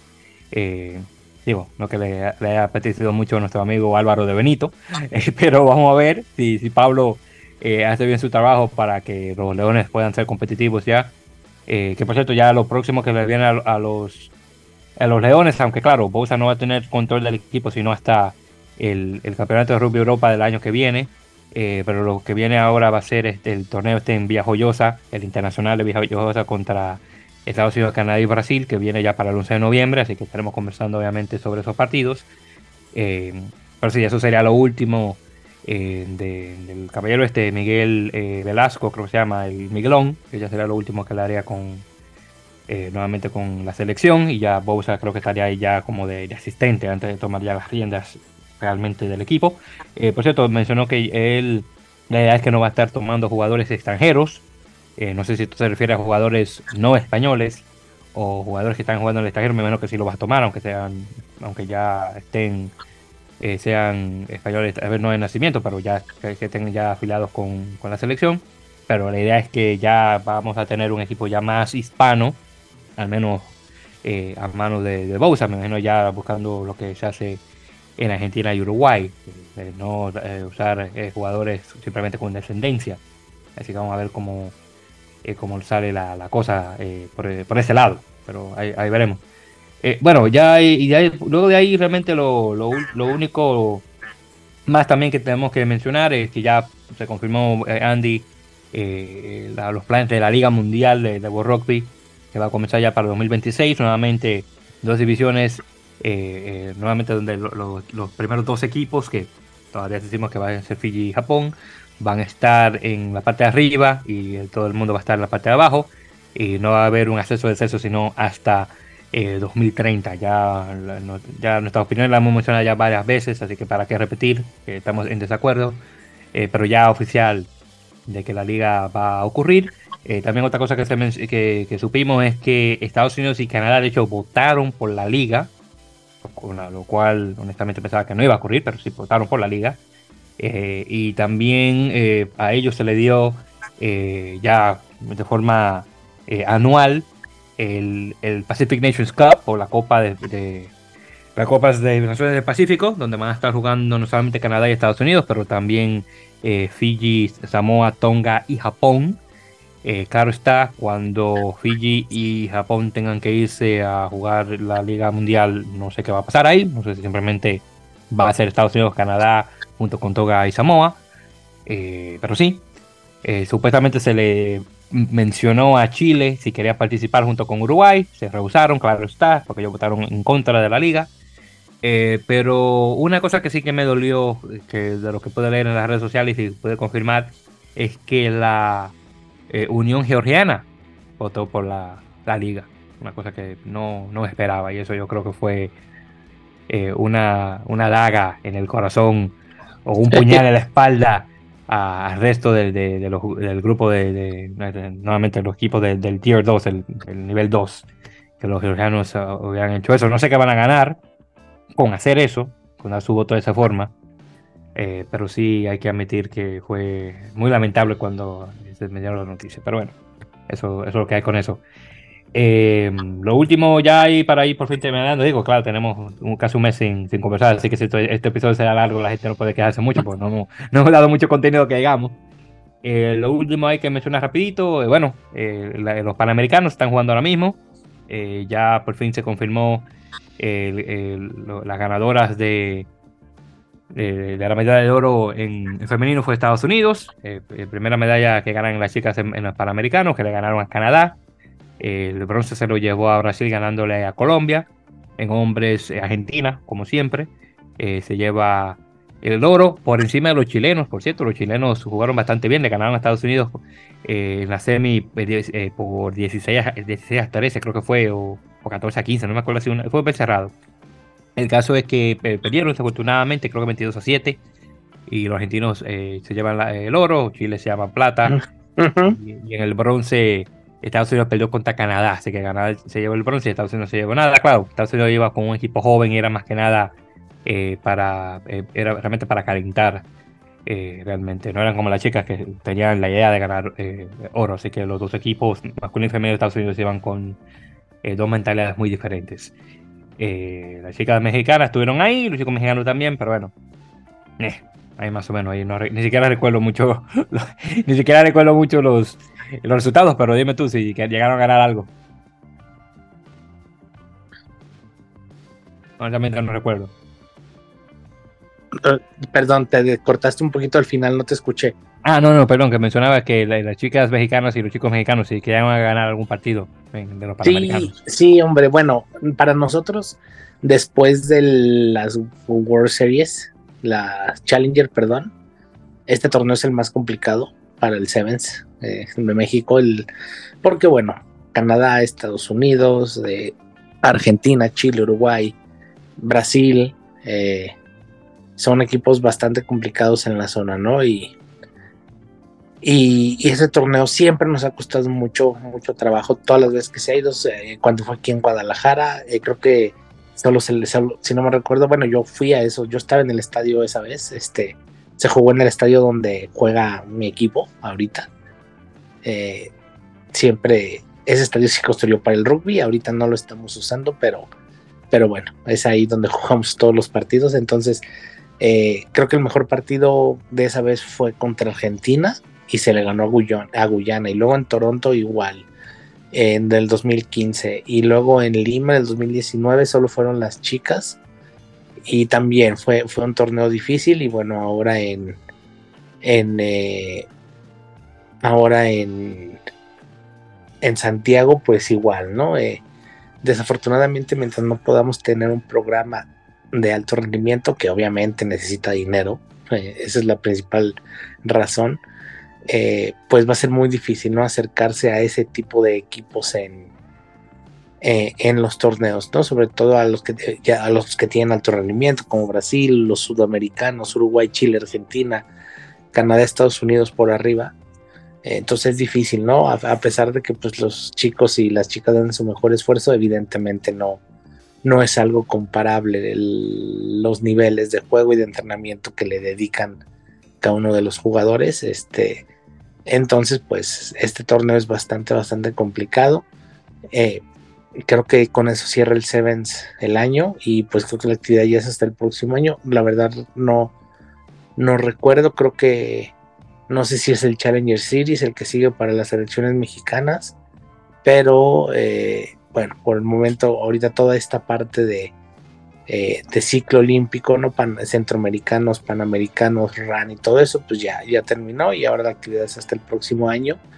Y pues, eh, quién sabe, a ver si para las próximas a lo mejor vemos caras nuevas en la selección, eh, sobre todo en la, en la varonil, que ya tiene un tiempo que, que el grupo es el mismo, digo, porque pues, son los que mejor los que mejor están, los que mejor, los que deben de estar, pero tal vez a lo mejor algún jugador nuevo que pueda por ahí salir. Eh, con las chicas sí hay, sí hay un poco más de jugadoras que, no habían estado. Entonces, pero bueno, ahorita termina ya la actividad.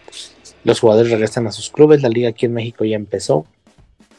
Eh, eh, regresan a sus clubes pues para, para, jugar la temporada. Y bueno, las elecciones vendrán hasta el año que entra de nuevo. Por cierto, eh, hablando de, la Liga Mexicana, ¿cómo, cómo, lo, juegan ustedes en su primer partido ahí en Terrinos? Ah, bueno, nosotros llevamos tres. Este fue el de hoy jugamos, tuvimos otro, otro juego. Ah, bueno, háblame de los tres en ese caso, sí. Sí, hoy tuvimos el tercer partido. Eh, el primero, tuvimos, afortunadamente esta temporada tenemos mucha gente nueva. De el partido contra Lobos debutamos nueve jugadores. Wow, bien. Eh, sí, debutamos en el rugby, no, no en el equipo. Debutamos en el, su primer partido de rugby. Obviamente nos costó trabajo, eh, perdimos el partido, pero lo importante este año para nosotros es, es, que, es que los jugadores que llegaron jueguen y que les guste para que se queden. el, después de la semana pasada le ganamos a Colima 21-14 eh, y hoy jugamos contra el otro equipo que Guadalajara, Bisontes, que fue un partido muy duro. Iba bien el partido, nos fuimos al medio tiempo abajo 10-3 Desafortunadamente, faltando 20 minutos, eh, pues el físico y todo se nos, se nos fue. Y este sí nos, nos, hicieron bastantes puntos. Eh, acabó, eh, si no me equivoco, 43, algo así. Y qué lástima porque lo llevábamos bien. y se nos fue, se nos fue el fondo y, pues nada, nos ganaron, aprovecharon eso ellos y pues nos ganaron bien. Y ahorita nosotros, bueno, ahora este, este año todos los equipos de Jalisco, ninguno entró al torneo de la federación, tenemos nuestro propio torneo y de todos, de ese torneo va a salir un solo equipo que es el que va a ir a competir al nacional en busca de, pues, del campeonato, ¿no? Ah, bueno, muy bien. Entonces ahorita, ahorita estamos en, la parte del torneo local y de todos los equipos se va a sacar un, uno solo, eh, así como el que hicimos en julio para ir a jugar contra los equipos de México, contra Monterrey, contra, contra el León, por ejemplo, ¿no? Contra los que nos toca jugar. Entonces, entonces, e, esa parte, todo ese proceso inicia en diciembre. Eh, la parte de aquí de la liga local es corta. Terminamos en noviembre con, la final de la del, torneo, pues del torneo interno. Y después de ahí empiezan entrenamientos y todo el proceso de las elecciones que van a ir a jugar contra los el, al nacional de, clubes, ¿no? De la federación. Entonces es algo nuevo que vamos a hacer este año para, tratar de potenciar el rugby aquí en, Jalisco, en Guadalajara, en Jalisco, eh, y que era necesario, ¿no? Porque si no, bueno, eh, no somos un deporte popular que tiene 30 niños cada seis meses dispuestos a jugar rugby, entonces tenemos que buscar la manera de renovar los jugadores, de, hacer algo para que pues, los clubes sigan existiendo, ¿no? Y no se nos acabe el rugby, porque la mayoría de los equipos, pues ya estamos, tenemos la mayoría de la gente entre 25, 26, 27 hasta 38, 39 años. Entonces, pues necesitamos renovarnos. Sí, necesitamos renovarnos todos. Nosotros, nosotros afortunadamente ya, ya empezamos, o sea, ya tenemos 10 jugadores eh, que van desde los 18 a los 20 años. Hoy, hoy en su mayoría jugó el equipo más experimentado, pero, pero terminamos jugando con 5 o 6 jugadores que, que no pasan los 20 años. Entonces, a final de cuentas, pues eso es para el futuro del equipo, ¿no? No, no, no importa esta temporada que nos cueste, nos cueste a lo mejor trabajo sacarla. Eh, este, pero bueno, todo es por, por, porque más adelante se pues no se muera, ¿no? El rugby aquí en México es así en algunos lados, hay gente ya muy grande y normalmente nos cuesta trabajo la renovación de jugadores a todos, pero bueno, parece que este año parece que vamos como por buen camino en ese sentido de que llegó bastante gente que le gusta, que le interesa y que quiere jugar. Bien. Bueno, eh, están las mejores suertes ustedes ahí en Guadalajara, eh, bueno, en Jalisco en general, realmente, para que se mantenga, obviamente, la historia de rugby eh, en, el estado y, bueno, que no muera, obvio, que esperamos que se mantenga, claro está. Y el, el, problema de aquí es que los equipos de aquí de Guadalajara tenemos 10 años y cada vez cada fin de semana jugamos contra los mismos jugadores de hace 10 años. no, Sí, o sea, los jugadores con los que, contra los que jugábamos hace 10 años son los mismos contra los que jugamos hoy, por ejemplo. Entonces, pues nos hemos estado viendo las caras durante un montón de tiempo y es muy raro que veamos caras nuevas. Entonces, ahorita estamos trabajando todos los equipos en conjunto para, para, para eso, ¿no? Para para poder eh, primero ser un, ser un solo equipo competitivo en el nacional, porque nos cuesta trabajo ser competitivos allá, no importa qué equipo sea, eh, nos cuesta trabajo, los equipos de México juegan una intensidad diferente, entonces este pues esperamos que con hacer uno solo, tanto en el femenil como en el varonil, pues poder ser competitivos, ¿no? Y darle un sentido a, a los clubes en el sentido de que después de los clubes todavía venga algo más y y pues estamos trabajando todos juntos para, para eso. Es algo que esta zona tiene mucho y es que todos los clubes nos conocemos, nos llevamos bien y trabajamos pues, siempre por el mismo lado y este proyecto es parte de eso. Muy bien, así que debe ser perfecto. Pues. Me alegra mucho que, que eso sea y bueno, a, ver qué tal. Nuevamente, poniendo todos al mismo lado y, y, a ver si, a ver dónde llegan realmente en ese caso. Bien, entonces el otro mano también que mencionar es, obviamente, tuvimos el WXB, el que, había comenzado. Eh, tuvimos a, Colombia en, la División 3, que pelearon contra Fiji por 67 a 13. Luego tuvimos a Estados Unidos en la División 2, que jugó contra Samoa, ganó 36 a 26.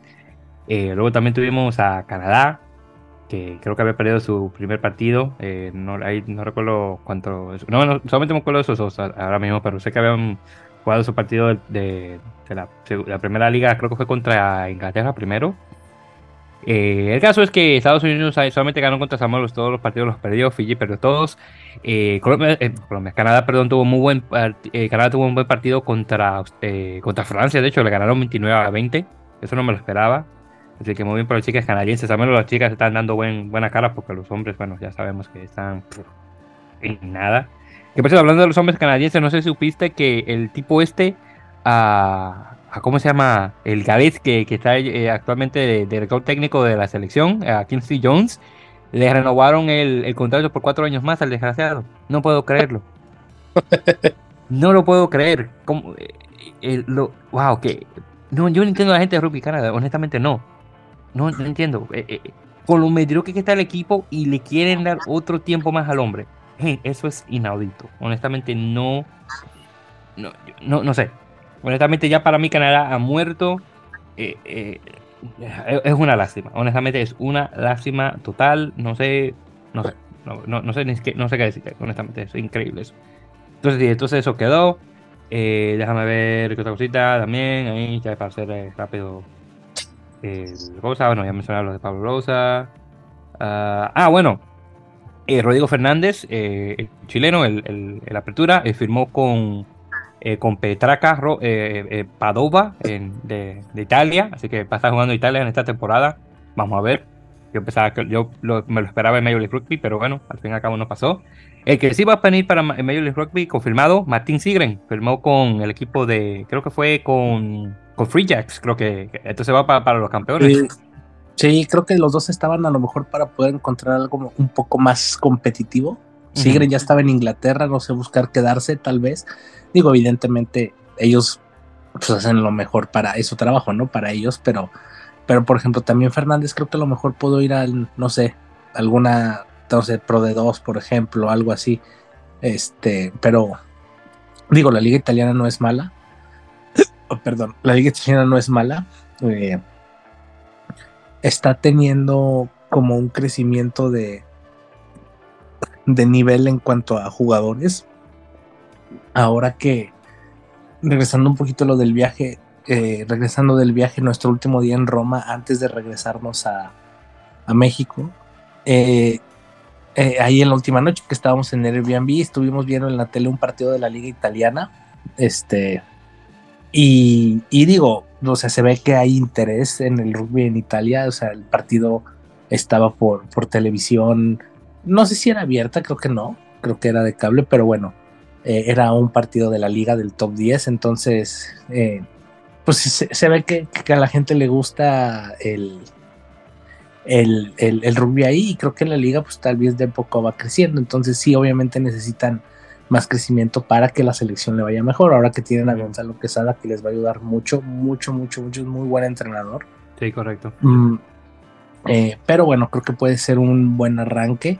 Y digo, sí, tal vez Fernández a lo mejor estaba por un poquito más, pero tampoco es la peor liga del mundo. Entonces es una buena liga, es competitiva.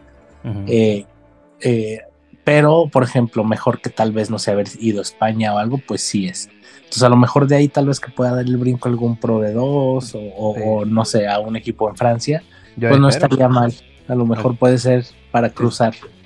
Sí, sí, yo espero que, que esto le caiga muy bastante bien a Rodrigo, porque digamos, sí, podría, digamos, dependiendo de su nivel, puede que salte directamente a jugar, ya sea con, con Benetton o directamente con Sebre Parma. Pues, claro, puede que sea difícil, pero que pueda caer tal vez a jugar con uno de, los equipos profesionales de Italia o directamente sí, hacer el salto para jugar en, si no jugar, porque lo que pasa es que Pro de 2 nosotros lo vemos como, ah, que Pro de 2 tal vez puede hacerlo, pero Pro de 2, honestamente, para jugar un jugador chileno, eh, yo creo que un nivel demasiado alto todavía, para ellos realmente la nacional, ya sería la tercera división para comenzar. Eh, igual con Martín Sigren. Martín Sigren sí que estaba ahí jugando en, cosas, en Doncaster Knights, pero fácilmente él, si quería jugar un nivel mayor, yo sé que en, el Premiership tal vez no lo iban a firmar, y si lo iban a firmar tal vez no va a tener mucho, juego, eh, mucho tiempo de juego, así que más fácil de salir a él ir directamente a la nacional y si tenía suerte jugar a un Pro de 2, así que de hecho hacer el salto directamente eh, en Major League Rugby y directamente jugar para los campeones actuales en, Free Jacks, honestamente no está nada mal, cae bastante bien. Yo lo que espero es que lo pongan, lo pongan a jugar, si no de titular, que lo pongan al menos en el banquillo con, con para que tenga oportunidad de jugar realmente. igualmente Rodrigo, fácilmente él podría saltar a jugar al norte esta temporada. Eh, o de bueno, claro, sabían que está en, Italia, pero si lo comparamos el, top 10 italiano, no puede estar de un nivel mayor a un mayor de rugby, digo yo.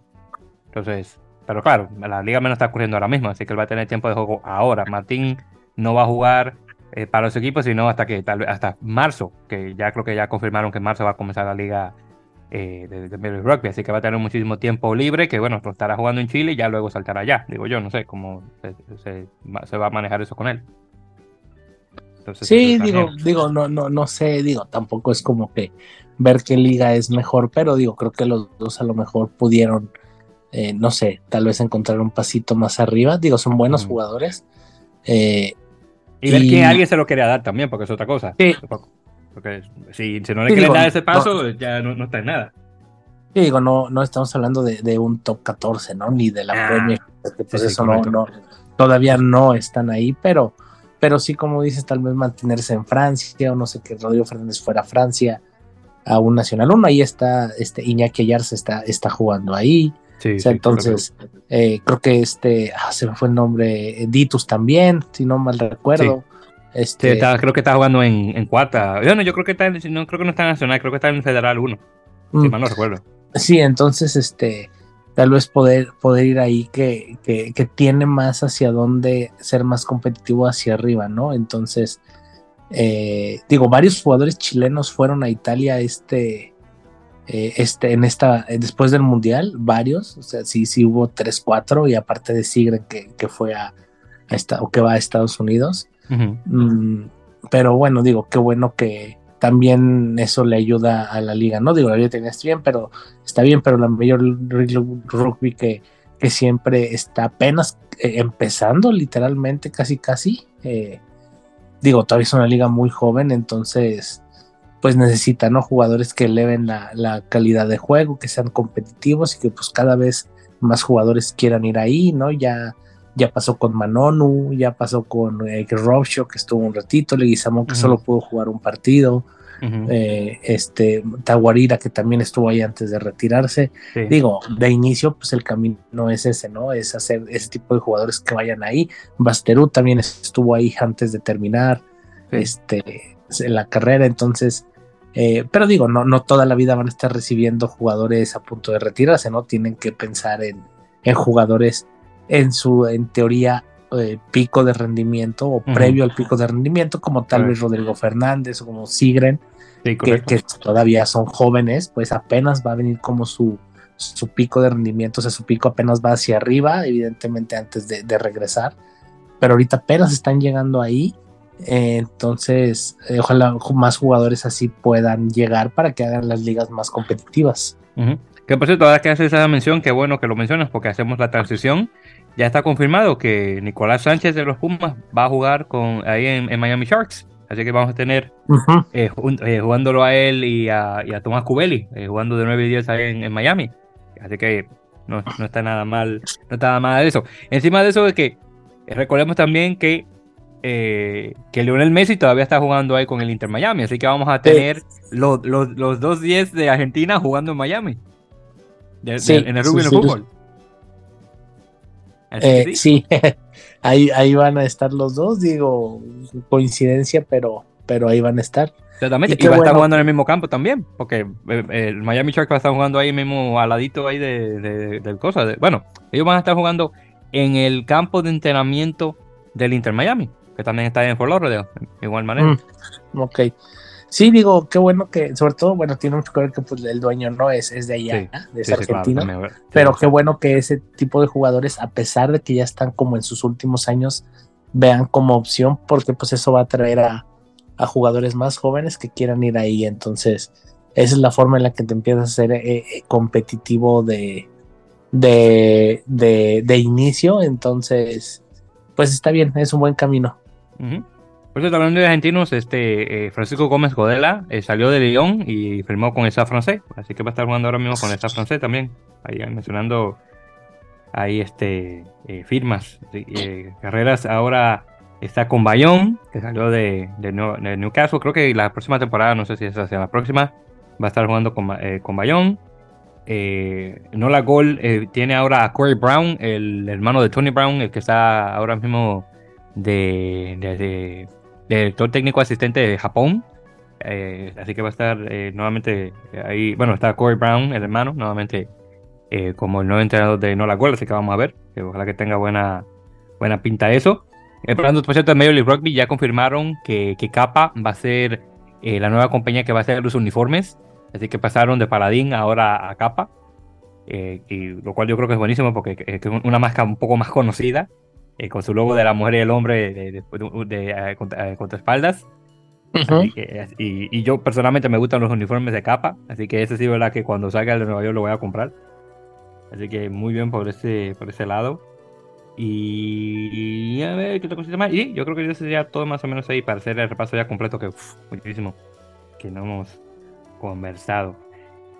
Y nada, eh, en ese caso yo creo que estamos ahí bien, Andy, con todos los, los temas de, relevantes de, de noticias y demás. Igual, al menos que haga otra cosita ahí que, se les ocurra mencionar, que no hemos mencionado todavía, claro.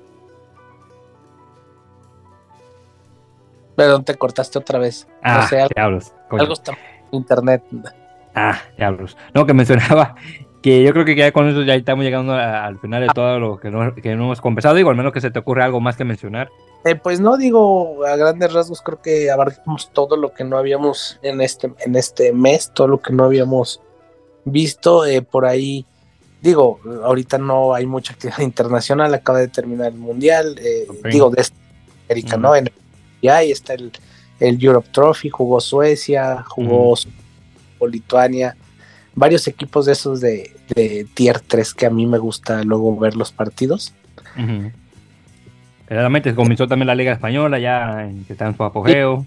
Ya la, exactamente, la Urba ya está llegando casi al final. Ya En la, la, Supercopa de Europa también ya empezó. Sí, exacto, sí.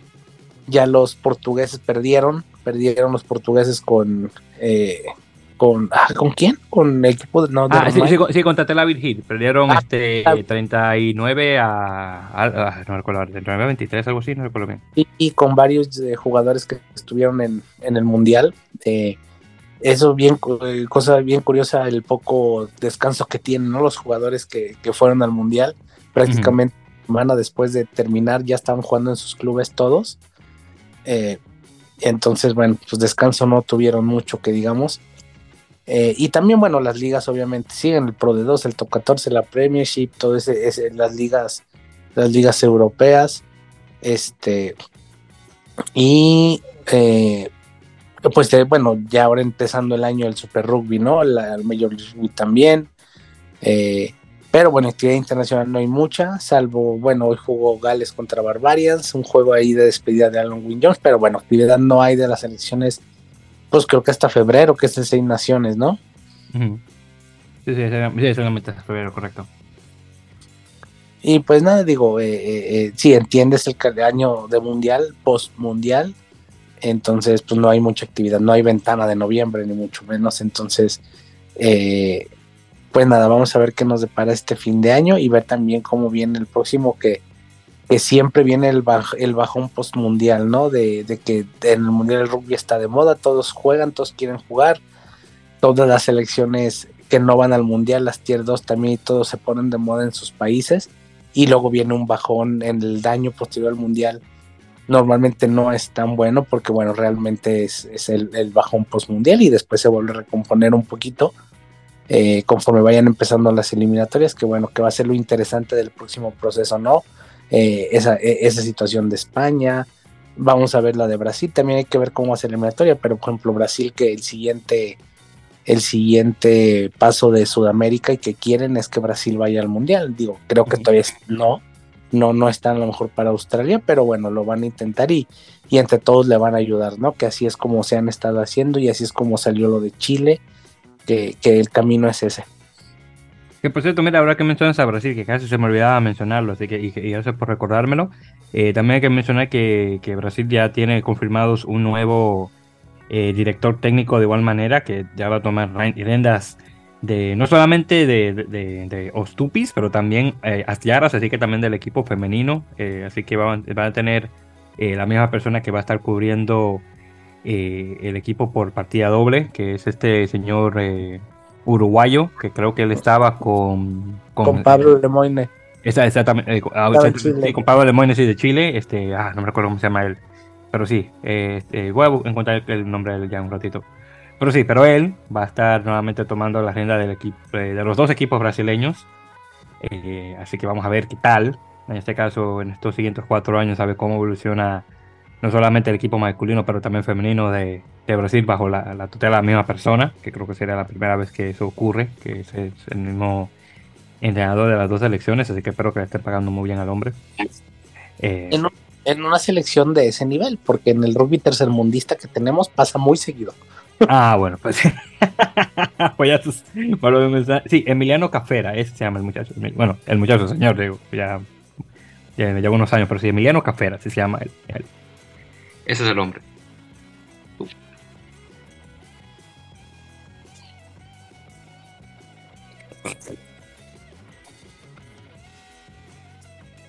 Ah, ok, perdón. Perdón, mi micrófono. Ahí está, ahí está. Sí, sí, discúlpame. Pero sí, Emiliano Café, eh, ese nombre. Así que vamos a ver en este caso cómo se la llevan los, brasileños, en este caso en sus siguientes cuatro años. También, por cierto, mencionar eh, Axel Müller, eh, ex jugador argentino de, la selección de 7, ya ha firmado oficialmente eh, por All Glory DC. Así que Axel regresa a su segunda patria de Estados Unidos a jugar, ya desde el tiempo que estuvo jugando en Francia. yo creo que ya no va a poder jugar para la selección porque, bueno, ya como no tiene eh, e, e, ese, ese lazo directo a Estados Unidos, aún con un pasaporte de Estados Unidos, no, eh, la World no le va a dejar jugar para la selección, así que es una lástima, pero bueno, eh, es lo que es, pero bueno, al menos va a estar jugando acá. Y por cierto, en el top 12 de la urba ya se están jugando las semifinales, en este caso justamente hoy jugó Alumni contra Newman y ganó por 24 a 23, así que Alumni pasa ya a la final. Eh, ya el otro partido en este caso que se va a jugar va a ser justamente Hindú contra, a ver si encuentro acá el listado, es Hindú contra el San Isidro Club, que se va a jugar ya para el este próximo domingo, así que vamos a ver qué tal, en qué queda ese, ese partido. El lástima por Newman, pensaba que iba por fin a ganar una copa pero desafortunadamente van a tener que parar un poquito más. Y también eh, Juan Martín Hernández, el, el, mago, ya lo han puesto oficialmente en el Salón de la Fama de World que mucho tiempo ¿Mm? eh, estaba en espera, así que me alegra mucho también por Juan Martín Hernández. Entonces sí, ya las últimas cositas hay que, que mencionar. Bueno, en ese caso, queridos oyentes, hemos llegado a este final de este largo y esperado episodio número 156 de la Mele Podcast.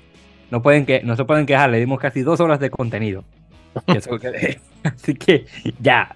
En este caso, yo creo que podemos dar a las próximas semanas sin hacer nada también ahí para.